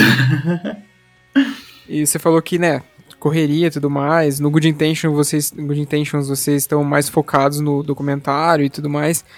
É, como é que, tipo, tá sendo tocar esses outros projetos nesse período? Tipo, vocês seguem tro trocando ideias de composição, seguem compondo cada um na sua, e, tipo, você tá corrido, né? Tipo, você citou isso várias vezes durante o episódio e é. tudo mais. Uhum. Mas o resto do pessoal, tipo, eles estão compondo e mandando para vocês darem uma olhada. Como é que tá funcionando? Bom, o, o Ouse Morrer, ele funcionava bastante no estúdio. A gente tentou fazer, algum, fazer algumas coisas à distância, mas não rolou. Uhum. É, até fazer esses vídeos tocando uma música que a gente já tem, sabe? Juntar e editar, beleza. Para ter uma, uma produção musical mas não uhum. estamos compondo. É, rolaram algumas ideias que o pessoal mandou lá no WhatsApp, mas a gente não conseguiu dar o um andamento. No Good Intentions, então o Kant e o Felipe, eles estavam se dedicando, estão se dedicando a músicas novas, e essa é a parte que eu não consegui dar tanta atenção, que eu falei, acabei direcionando meu tempo mais para essa outra parte do, do documentário e do show, mas uhum. tem algumas ideias ali registradas que eu preciso pegar e fazer a minha lição de casa. O Radical Karma, o Matheus e o Cheiro, eles mandaram umas três bases que a gente já estava ensaiando antes. E o Cheiro gravou na bateria eletrônica, o, o Matheus gravou guitarra e eu consegui fazer apenas uma linha de baixo. Uhum. E eu quero me dedicar para concluir essas outras duas e, e aí sim o Bill pegar isso formado e já começar a colocar a voz. Então, eu confesso que ali na parte do radical, nesse, nesse lado da composição, eu tô um pouco frio de um puxado. Então, se tá demorando um pouco, tem uma parcela de culpa minha aí. Mas eu tô fazendo o que tá dando para conciliar tudo, sabe? É, quando acumulam várias coisas, é, é difícil. É, quando o restaurante, assim, a gente abria todos os dias e quando começou a pandemia a gente começou a fechar de terça e quinta pra gente conseguir fazer outras coisas. Uhum. Só que a gente voltou a pagar o aluguel integral tem um tempinho. Então voltamos a abrir todos os dias e pelas minhas contas eu fiquei 68 dias trabalhando de domingo a domingo. É, nesses últimos tempos foram mais de dois meses trabalhando todos os dias. Então chegava em casa esgotado e não conseguia produzir nada, né? Aí agora eu vou conseguir pegar algumas folgas e vou conseguir voltar com esses projetos, me dedicar um pouco aos projetos musicais que incluem essa parte de composição por minha parte, sabe? De me dedicar, de pegar, ouvir ali a track, gravar o linha de baixo do Radical Carmen, ou no Use uhum. Morrer, minha guitarra ali no, no Good Intention, sabe? Então, vai rolar isso aí. É, eu quero retomar isso porque isso me faz bem também, né? Tocar, Com compor, certeza. criar, isso é importante para a cabeça. É, nesse período também eu consegui participar dos, de vídeos assim, de tipo, pô, um amigo chama pra gente tocar um cover, aí eu gravei um baixo, sabe?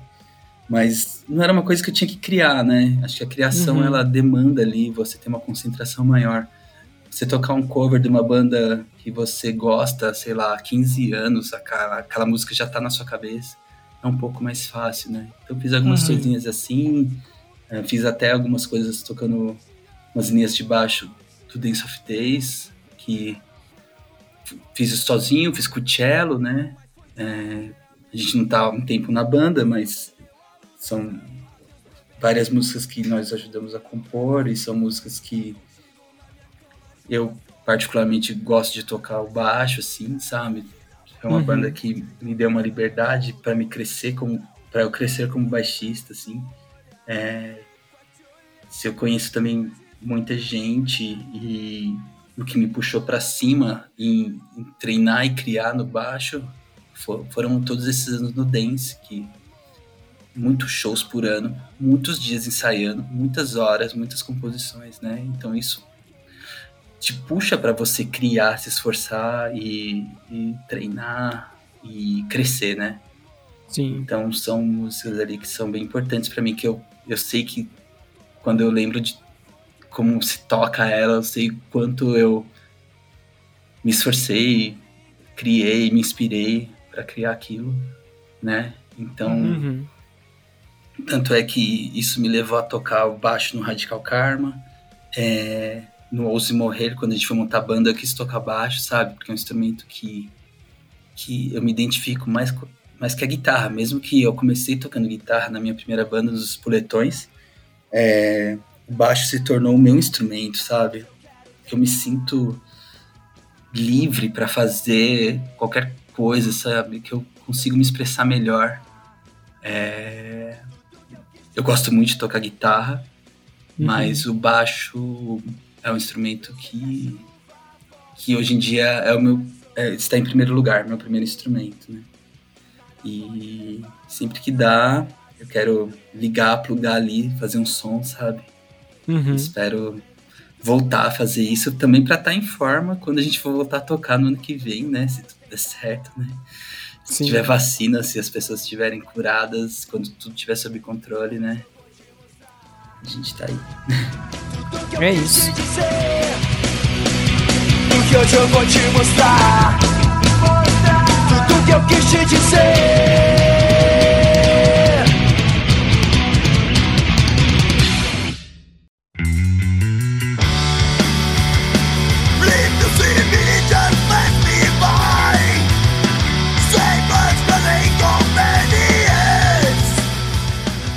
Cara, voltando agora então aqui, eu tenho duas perguntas em uma para fazer. Vamos Se você lá. quiser responder separadamente, a gente faz separadamente, porque eu acho que vai render. Ixi. que é, cara, como você vê o cenário atual do hardcore, certo? E como você vê, tipo, hoje em dia, ainda mais hoje em dia, o papel do hardcore na atualidade, tá ligado? Porque, tipo, cada vez mais você vê, tipo, putz, ainda bem que a gente vê, inclusive, né, bandas novas surgindo, tipo, com, com, uma, com viés mais político, mais, mais militante, mais representativo, Uhum, porque, sim. tipo, eu, eu falo muito, tipo, pela época da- das bandas emo lá atrás, assim, Sim. e, que nem eu falei, eu não era. eu, tipo, a gente é do Paraná, então não, não, a gente não acompanhava tanto o que tava no underground, digamos assim, porque, pô, digamos, você, vocês do Dance of Days iam tocar no, no hangar. Tinha um monte de Certo. banda, outras que tocavam e tal, mas que, tipo, eram menores, então nunca chegava até a gente, assim, de certa forma. Então, tipo, de banda com vocal feminino, por exemplo, que eu lembro daquela época, tinha, sei lá, Fake Number, Killy, e que eu lembro, assim, bem, tipo, do meu conhecimento, né? Que chegou ao meu ouvido, era meio que isso. E hoje em dia a gente vê, tipo, muita banda de mina, muita banda foda de mina, com mensagens, letras incríveis, sabe? Então, tipo, é meio que essas duas perguntas. Como você vê o cenário atual e, tipo, como você vê a importância do hardcore para esse momento atual da, da nossa sociedade em si. Certo, vamos lá. O cenário, é, eu acho que ele tá bem produtivo, como você acabou de mencionar. É, várias bandas é, de meninas, é, várias bandas com mensagens políticas e várias bandas também que eu, eu acho que não invalida, né? É, a questão da música não só ser contestatória, apesar que para mim o hardcore ele sempre vai ser uma música de contestação, de protesto. Para mim tem Uhum. essa essência, é, até quando a mensagem da, da música não é aquilo, mas a, a atitude de quem faz a banda, de quem canta, às vezes até o modo de se vestir, de como veio o punk, ou das linguagens de vestimenta que todos os, os subgêneros do hardcore trouxeram, é uma coisa que pode incomodar a sociedade média, tipo aquele cidadão médio padrão, sabe? Quando vê Uhum. alguém vestido de de uma forma assim, é, é uma forma de você protestar. É, mas o cenário, eu acho ele bem produtivo. É, eu não gosto de. Sei lá, eu sou uma pessoa saudosista, mas é, eu acho que a gente tem que viver o, agora e fazer o agora o melhor momento. Porque se a gente ficar só comparando com festivais que deram, sei lá, 8 mil pessoas, shows no Hangar 110 lotado, Verdurada com mais de mil pessoas, é, festival em Curitiba também com muita gente. E a gente pensa, ah, não, era mais legal, ia mais gente, tinha mais bandas, as bandas eram mais legais. Meu, para com isso, sabe? Porque se você tá acomodado nisso e isso se torna uma desculpa para você não ir num show, não conhecer uma banda nova, não se interessar, você se acomodou e muitas dessas pessoas falam: o rolê morreu, o rolê acabou, era mais legal. Ai, lembra lá em 2004, lembra em 2010, lembra em 2000 e tal, ah, 97, sabe? Meu, tem muita gente que continua tocando, gente que já tem aí seus 30, 35, 40, mais de 40 anos, e tem muita gente nova aparecendo, é, muita gente querendo passar sua mensagem. É, então, tem muita coisa legal acontecendo, e uma prova disso, e que eu consegui presenciar é, mais efetivamente, foram nos rolês do Hardcore contra o Fascismo, Aham. que é, o hardcore contra o fascismo ele veio de um coletivo e eu tive a oportunidade de participar, mas eu optei por sair porque estava me sobrecarregando é, e eu fiquei mais direcionado à parte de organizar equipamento, é, essas coisas, né? Ter os amplificadores, a bateria, a PA para que a- as bandas tocassem. Levei boa parte do equipamento que eu tinha, coisas do estúdio, assim Uhum. como outros amigos, não só eu, né, mas várias outras pessoas colaboraram. É, o Rodrigo do Dead Fish, ele também da organização, tava lá botando lonas, pendurando. É, o Ed e silcando as camisetas e a Carol tomando conta da, da, das coisas, conversando com a polícia, desenrolando.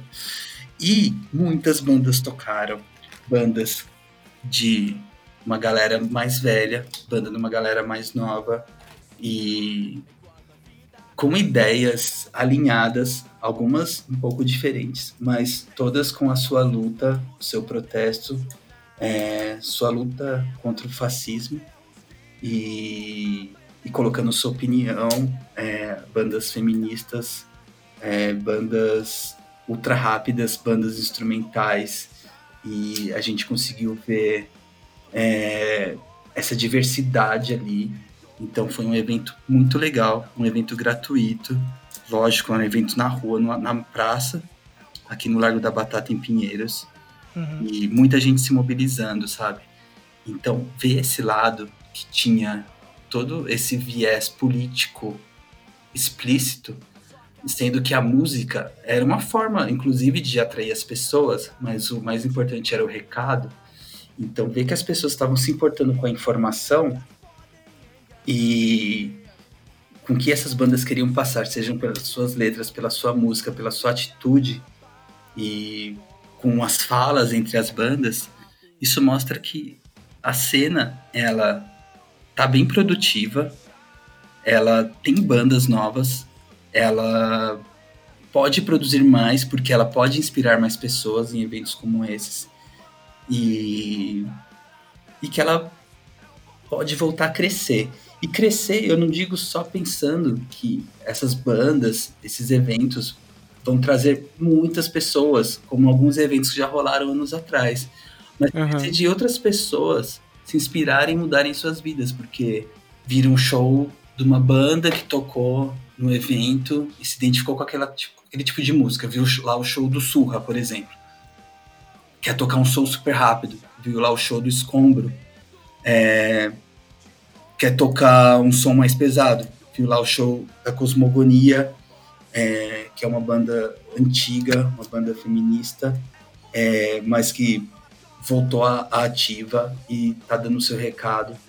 E ver o show da Sapataria, que é uma banda um pouco mais nova, é, formada só por meninas, uhum. é, dando recado, sabe? Sendo bem direta ali nas ideias delas e inspirando outras pessoas a formarem bandas, a falarem sobre suas ideias. Então, é, eu acho que está num momento muito bom. É, apesar dessa pausa em shows, eu acho que tem muita gente se interessando, muita gente escutando, as bandas colocando seu material na internet, as pessoas conseguindo se conectar com elas. Então eu vejo de uma, uma forma bem, bem produtiva, bem legal e bem positiva.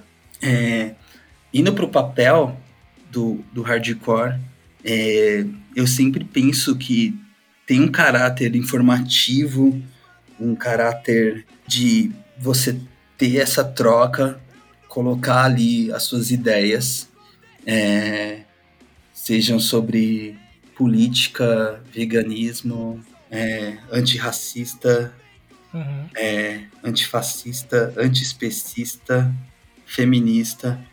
É, então tem todo, tem tudo, tem todo esse caráter que o hardcore punk me trouxe e que eu levo para mim e que ele pode continuar se propagando.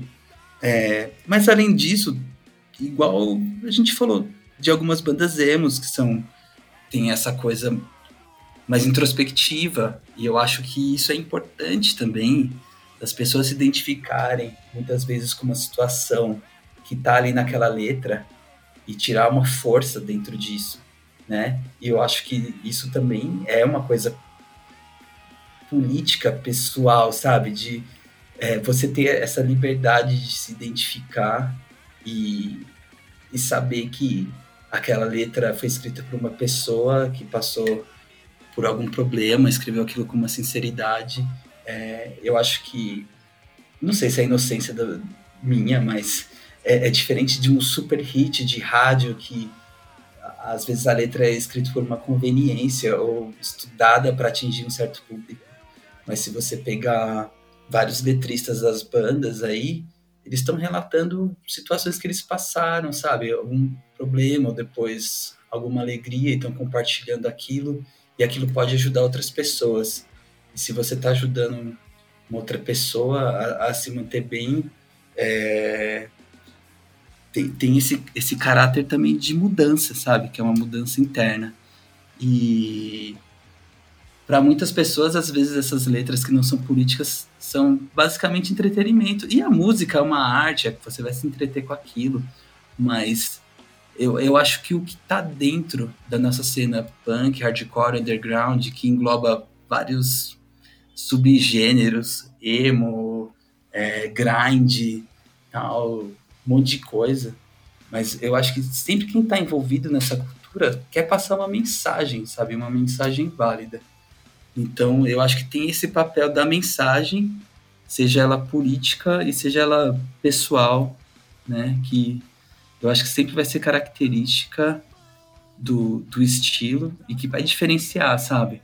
Tipo, porque muitas bandas que são ditas do emo, que são mais calmas, elas poderiam ser umas bandas de pop rock, mas não, elas têm um outro, uma outra raiz, um outro pé, sabe? Que vem do, de uma coisa que começou nos anos 80, sabe? Tipo, de uma ideia, assim, desde a primeira geração do que foi o emo, que é aquela galera de Washington DC com Revolution Summer, as bandas como é, Rights of Spring, é, as bandas que a, a, Discord lançava, que é a gravadora do Ian McKay, uhum. e coisas do Fugazi, sabe?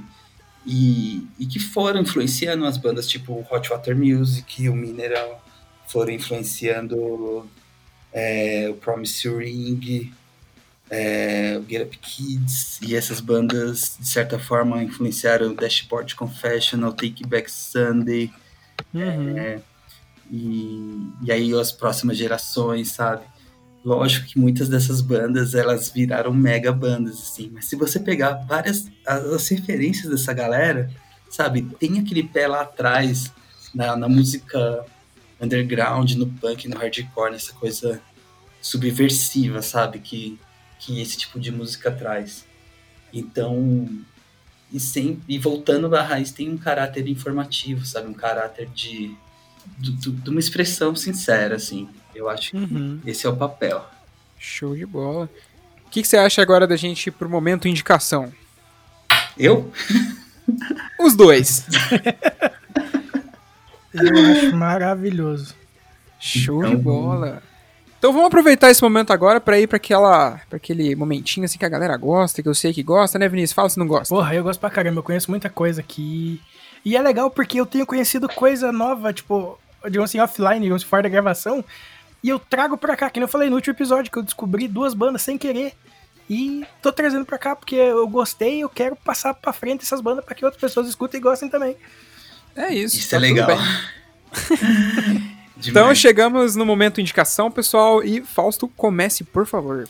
Vamos lá. É, como eu falei no começo, é, eu tenho ouvido muitos podcasts, descobri esse mundo e eu tenho ouvido, vamos lá. O primeiro aqui é o Madcast, que ele é um podcast. Ah, já conhece? Sim. Ah, legal. Ele é um podcast feito pelo Douglas e pelo Misael. Eles tratam basicamente do cenário punk, hardcore, mas abordando outras coisas. É, teve episódio com.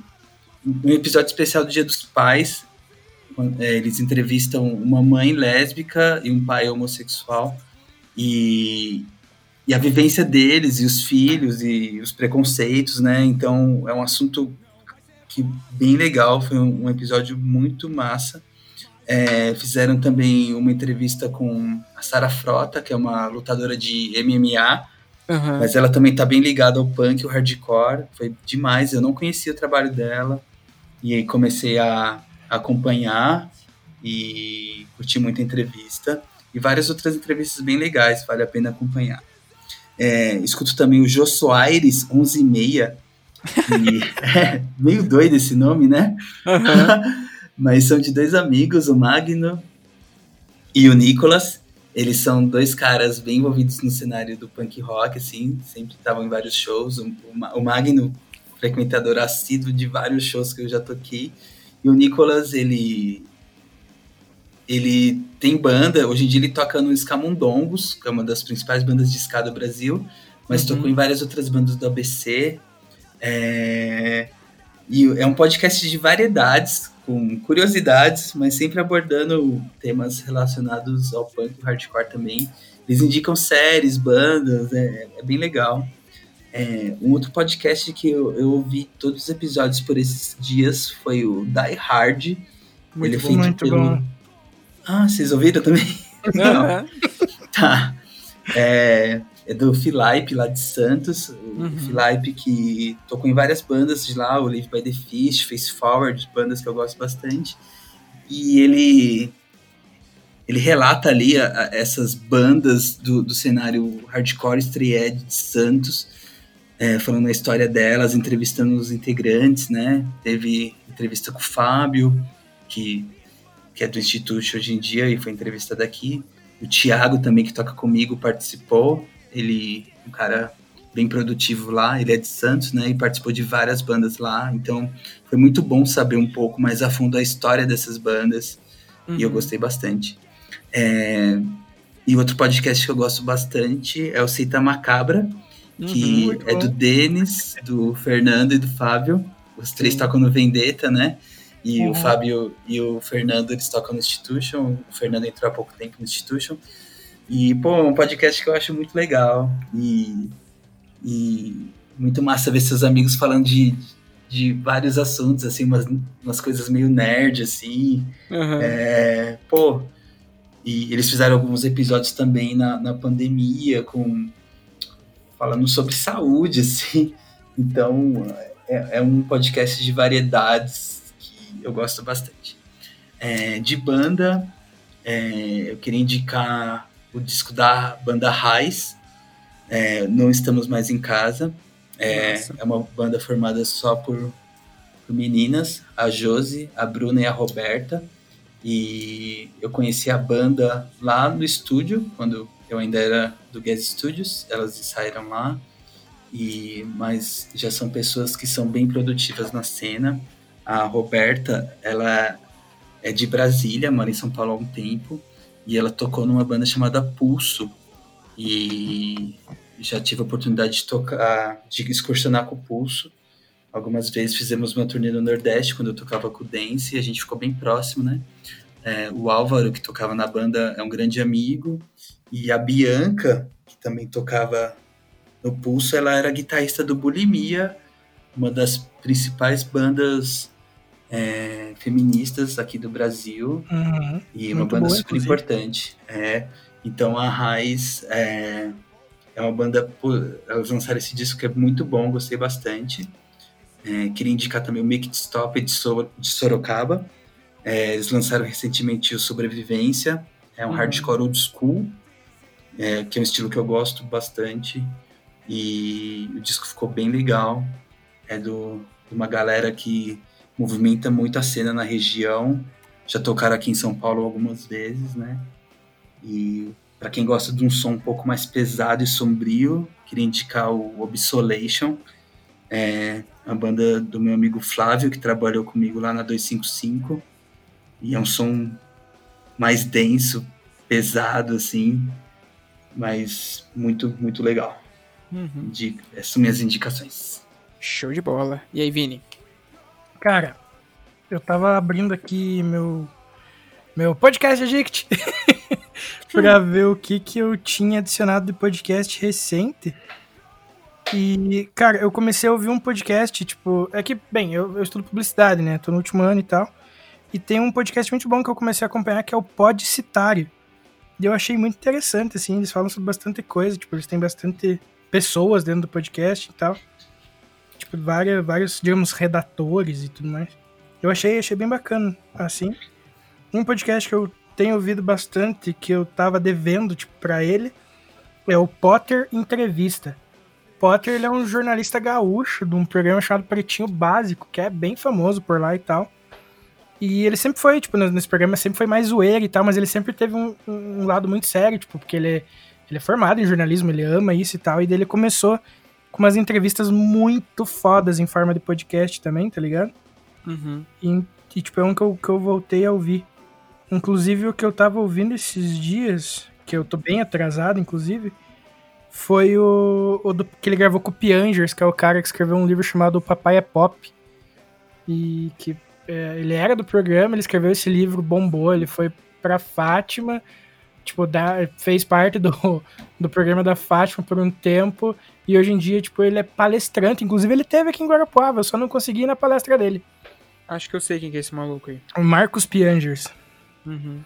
E, enfim, daí, tipo, ele tava lá falando, tipo, como ia ser, tipo, daqui pra frente, né, pandemia e tudo mais, então, é um Potter Entrevista, é um podcast que eu super indico, uh, que foi que eu voltei a ouvir recentemente. O Rebobinando, do, do Luigi, ex-participante do Não Salvo, acho um podcast muito bom também. Sempre bom lembrar que, cara, ele tem uns. Eu já, já citei aqui, já indiquei aqui, mas ele tem uns textos muito pontuais no, no Instagram dele, que agora acho que é Luide, uhum. com DE no final, e tipo, ele tem umas, umas críticas assim sociais muito boas. E que é meio que o de podcast que eu tenho ouvido assim recentemente. Aí, ah, de banda, eu. Aquela coisa, né? Eu, eu, eu passei o dia meio que ouvindo Bayside Kings hoje, então não dá pra deixar de lembrar do nosso querido Milton. Tiquitim! né? Então, vou indicar hoje o Bayside, que é uma banda que é aquela indicação de figurinha repetida, mas sempre vale a pena. E, cara, uma banda, duas bandas que eu descobri, quer dizer, uma eu descobri por causa da, de uma playlist que eu baixei essa semana, que é a banda Alamo. Muito boa. E eu descobri o som deles por causa de uma playlist, e daí, tipo, porra, comecei a curtir e tal. E é aquela coisa que eu falei, eu, quando eu descubro uma banda, se eu gostei da música, eu vou abrir o perfil da banda e dar play no perfil da banda, que ele toca de tudo que tem, né? E é uma banda que eu gostei bastante. E nos recomendados tinha uma banda chamada Nunca Agora. Que eu. Cara, eu achei animal o som, assim. E eu acho uhum. que depois que eu conheci o Nunca Agora, eu acabei ouvindo mais o Nunca Agora do que o Alamo. Inclusive, perdão, galera do Alamo. Não é nada pessoal. Vocês são bom igual, tá ligado? É só porque, tipo, eu não sei. Me, me, me fisgou, tipo, uma parada assim. Não que eu parei de ouvir Alamo, gente, por favor. Mas enfim, as indicações são essas: Alamo, Bayside Kings e Nunca Agora. Anotei aqui o Alamo e o Nunca Agora que eu não conheço. Vou, vou ouvir. E você, Fabinho, o que, que você nos traz hoje? Cara, hoje eu vou trazer o álbum solo, um projeto solo, na verdade, né? um EP de um maluco que chama Felipe Medeiros. O projeto, no caso, é o F. Snipes e o EP chama Sol. Muito Esse bom. EP, muito bom, realmente. Foi lançado no dia 26 de agosto. Tem quatro musiquinhas, mas é um, um punkzinho delicioso de ouvir. Então, Aquela fica aí. pegada meio carbona, tá ligado? Isso, exatamente. É muito massa. Fica então aí minha indicação, né, essa primeira indicação. E a segunda indicação é uma banda que chama, no caso, essa banda ela é uma banda de hardcore punk e straight edge, que é a Cassie Jones, que foi uma, uma descoberta recente minha e eu queria né, compartilhar com a galera porque eu gostei pra caralho do som dos caras e acho que é isso mesmo, minhas indicações de hoje. É sempre bom compartilhar essas descobertas novas, assim, tá ligado? Ainda mais numa época que a galera tem muita preguiça de ir atrás, de garimpar. Então quando você acha uma coisa boa, você tem mais a que falar mesmo, porque da galera, hum, vou ouvir, tá ligado?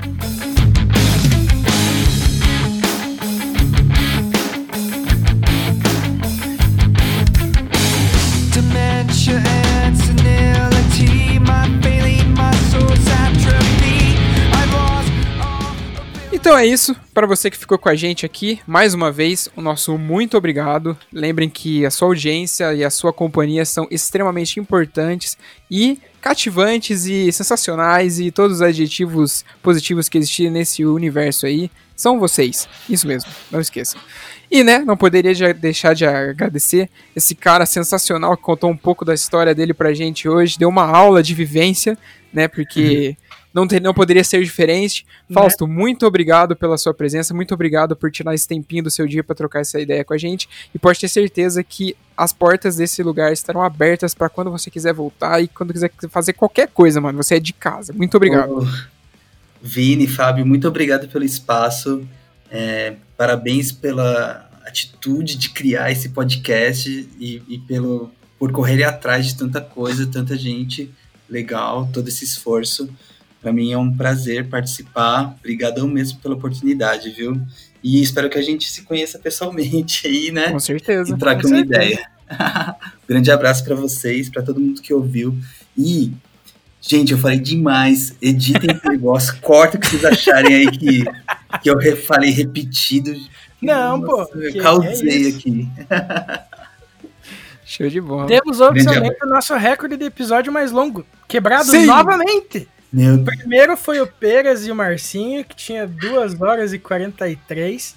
Gra- o, o, o episódio que saiu recentemente aí, o do Lamarca, teve 2 horas e 48 mais ou menos de gravação. E hoje acredito que passamos das 3 horas. Gente, que- eu espero que não espante a galera pra escutar, né? Cara, isso, Ah, cara, eu acho muito improvável. Até porque que nem a gente já pensa no podcast em blocos justamente por causa disso, tá ligado? Pra pessoa poder ouvir por partes, sabe? Se quiser, ouve um bloco por Certo, dia boa. e é isso aí. Gente, eu confesso que teve alguns que eu, que eu fiz isso mesmo. Eu vi por partes, continuei no Uhum. outro dia, né? E vocês fizeram um episódio com Lamarca. Sim. Aham.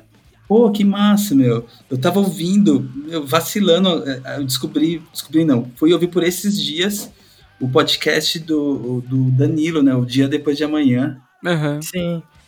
E, É muito bom. É, e eu escutei dois episódios e agora eu vou, vou escutar direto aí. Cara, ele tinha um podcast sobre o Corinthians, velho. É sério? É sério, ele contou Não pra nós. sabia. É o Poropopop Podcast. Sério? Genial. Isso tá no ar? Cara. Ó, Cara, o podcast acabou, mas eu acho que tem ainda pra ouvir, eu acho. Não lembro se ele falou se tinha ou não tinha, não lembro. Mas eu, eu, eu como corintiano, achei o nome sensacional.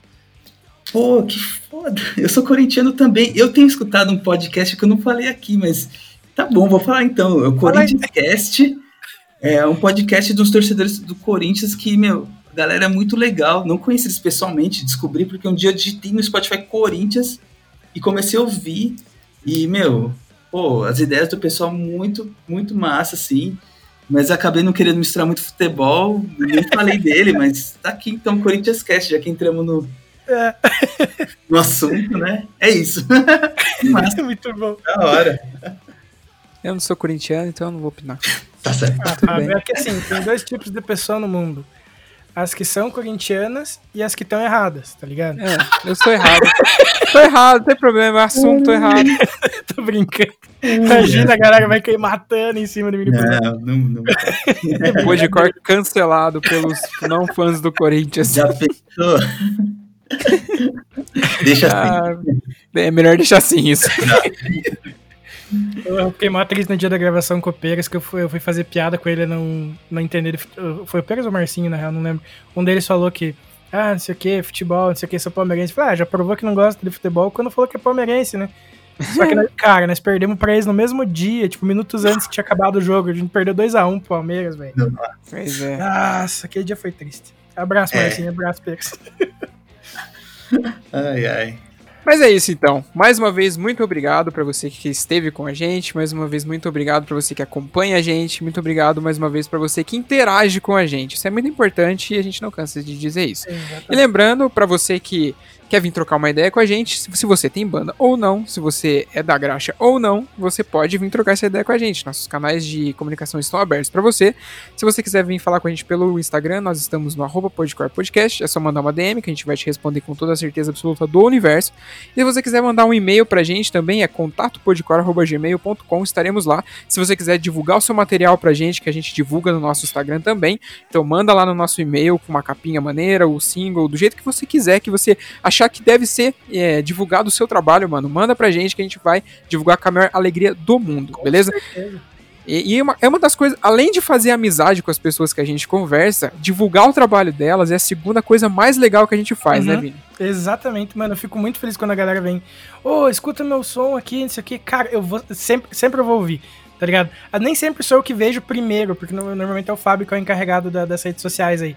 Mas, tipo, eu sempre vou dar uma olhada, às vezes, tipo, a cada dois, três dias lá, o que tem. E sempre tem galera, tipo, ô, dá uma olhada no meu som. E eu sempre, tipo, caraca, que som massa, tá ligado? Tipo, galera, continue mandando, a gente fica muito feliz quando vocês confiam na gente pra divulgar o, o material de vocês, tá ligado? é aquela coisa de, tipo, caramba, a gente tá fazendo a parada certa, sabe? Tipo, a galera tá tendo aquele carinho e reconhecimento, tipo, pelo, pelo nosso esforço também, porque, cara, podcast não dá lucro nenhum, digamos assim, mas a gente ama fazer, a gente faz com o maior prazer do mundo, saca? Tipo, é uma parada que a gente faz de coração mesmo, porque, é, é, cara, que nem o Fausto falou, que ele adorava ir conversar com, tipo, ir no, conversar com o Leon, porque, tipo, né, tinha aquela coisa de falar sobre aquilo que você gosta, falar sobre, sobre no caso deles ali, sobre, tipo, é, peças, é, madeira, não sei o que, da, da, das guitarras, aprender um pouquinho mais. Tipo, essa é a mesma ideia, assim. Eu amo falar sobre música, eu amo falar sobre hardcore, porque, tipo, o hardcore é boa parte da minha vida, tá ligado? Desde que eu me entendo por gente, assim, moldou muito de quem eu sou, as bandas que eu escuto. A maior parte da galera que passou aqui de banda e conversou com a gente ajudou a moldar quem eu sou hoje também, no meu gosto musical e tudo mais. Então, assim, venham trocar ideia com a gente, a gente vai divulgar super feliz, porque eu acho que é muito gratificante pra gente, assim, também, tá ligado? Com toda certeza. E se você tá ouvindo a gente pelo Spotify, saiba que também estamos em outras plataformas, né, Vinícius? Exatamente, estamos no Spotify, Deezer, Castbox, Breaker, no próprio Anchor, no Google Podcast, no. Cara, tá sempre faltando um. No Podcast Addict e continua faltando um, que eu acho que é com S, mas eu não sei. não sei também, velho. Que desgraça. Eu, eu, tenho que, eu tenho que deixar a listinha aberta em vez de tentar confiar na, na minha memória de, de, de, de, da Dory do Procurando Nemo, tá ligado? ai, ai. Mas é meio que por aí. Qualquer lugar que você procurar, a gente você acha. E se você às vezes não quer, ah, mas o Spotify, não sei o que. Tá bom, cara. Procura um, um, um aplicativo chamado Podcast Addict, que eu já falei aqui três vezes hoje. patrocina nós, Podcast Addict. Isso. É, porque é o que eu uso, eu sempre indico pra todo mundo. O Raulzinho, inclusive, que me apresentou lá atrás, quando a gente se conheceu na faculdade, porque antes eu ouvia direto dos feeds de página que a galera tinha e tudo mais. Mas o Podcast Addict é o melhor compilador de podcast que existe. É isso. Enfim. Mais uma vez, muito obrigado para você. Mais uma vez, falto. Fausto, falto não, caralho. muito obrigado mais uma vez de novo pela sua presença. E se cuidem, cara. Meu Deus, o que, que tá acontecendo comigo, gente? É o horário, tá muito tarde. ah, tá. A cabeça não tá funcionando, não. Já acabou, já era. Enfim, se cuidem, cuidem das pessoas que estão em volta de vocês, bebam água, comam frutas, comam comidinhas que farão bem para o seu organismo. Uma coisa que eu não faço e eu quero que vocês façam, porque é uma coisa importante, beleza? Provavelmente, e muito provavelmente, eu tenho quase certeza disso, só se acontecer uma coisa muito horrível. Semana que vem estaremos aqui de volta, demorou? Se cuidem, até mais, tchau, tchau. Falou! Abração!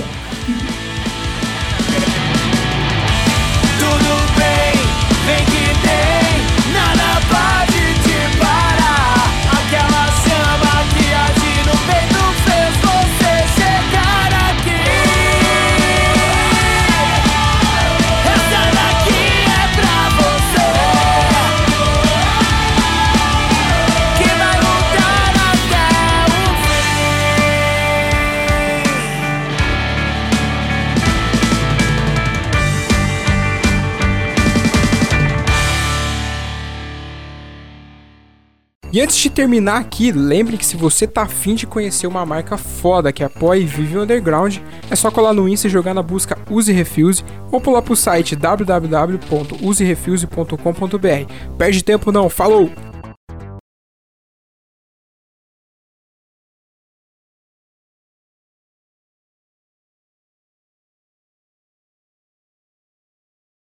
Então. É, vou ficar devendo a piada final pra vocês de novo, porque todas as coisas engraçadas que teve ficou no episódio mesmo, não teve nada que ia ser cortado por, sei lá, cortou a fala, ou sei lá, não sei. E daí, tipo, a gente perdeu uma piada muito boa ali, então tudo que, que, tinha realmente a gente mandou pro episódio, então fico devendo para vocês. Desculpa, eu tentei, mas ah, o episódio foi bom, esquece a piada. E eu tô enrolando pra fazer da 3 horas e 11 minutos porque eu sou um cuzão. Beijo.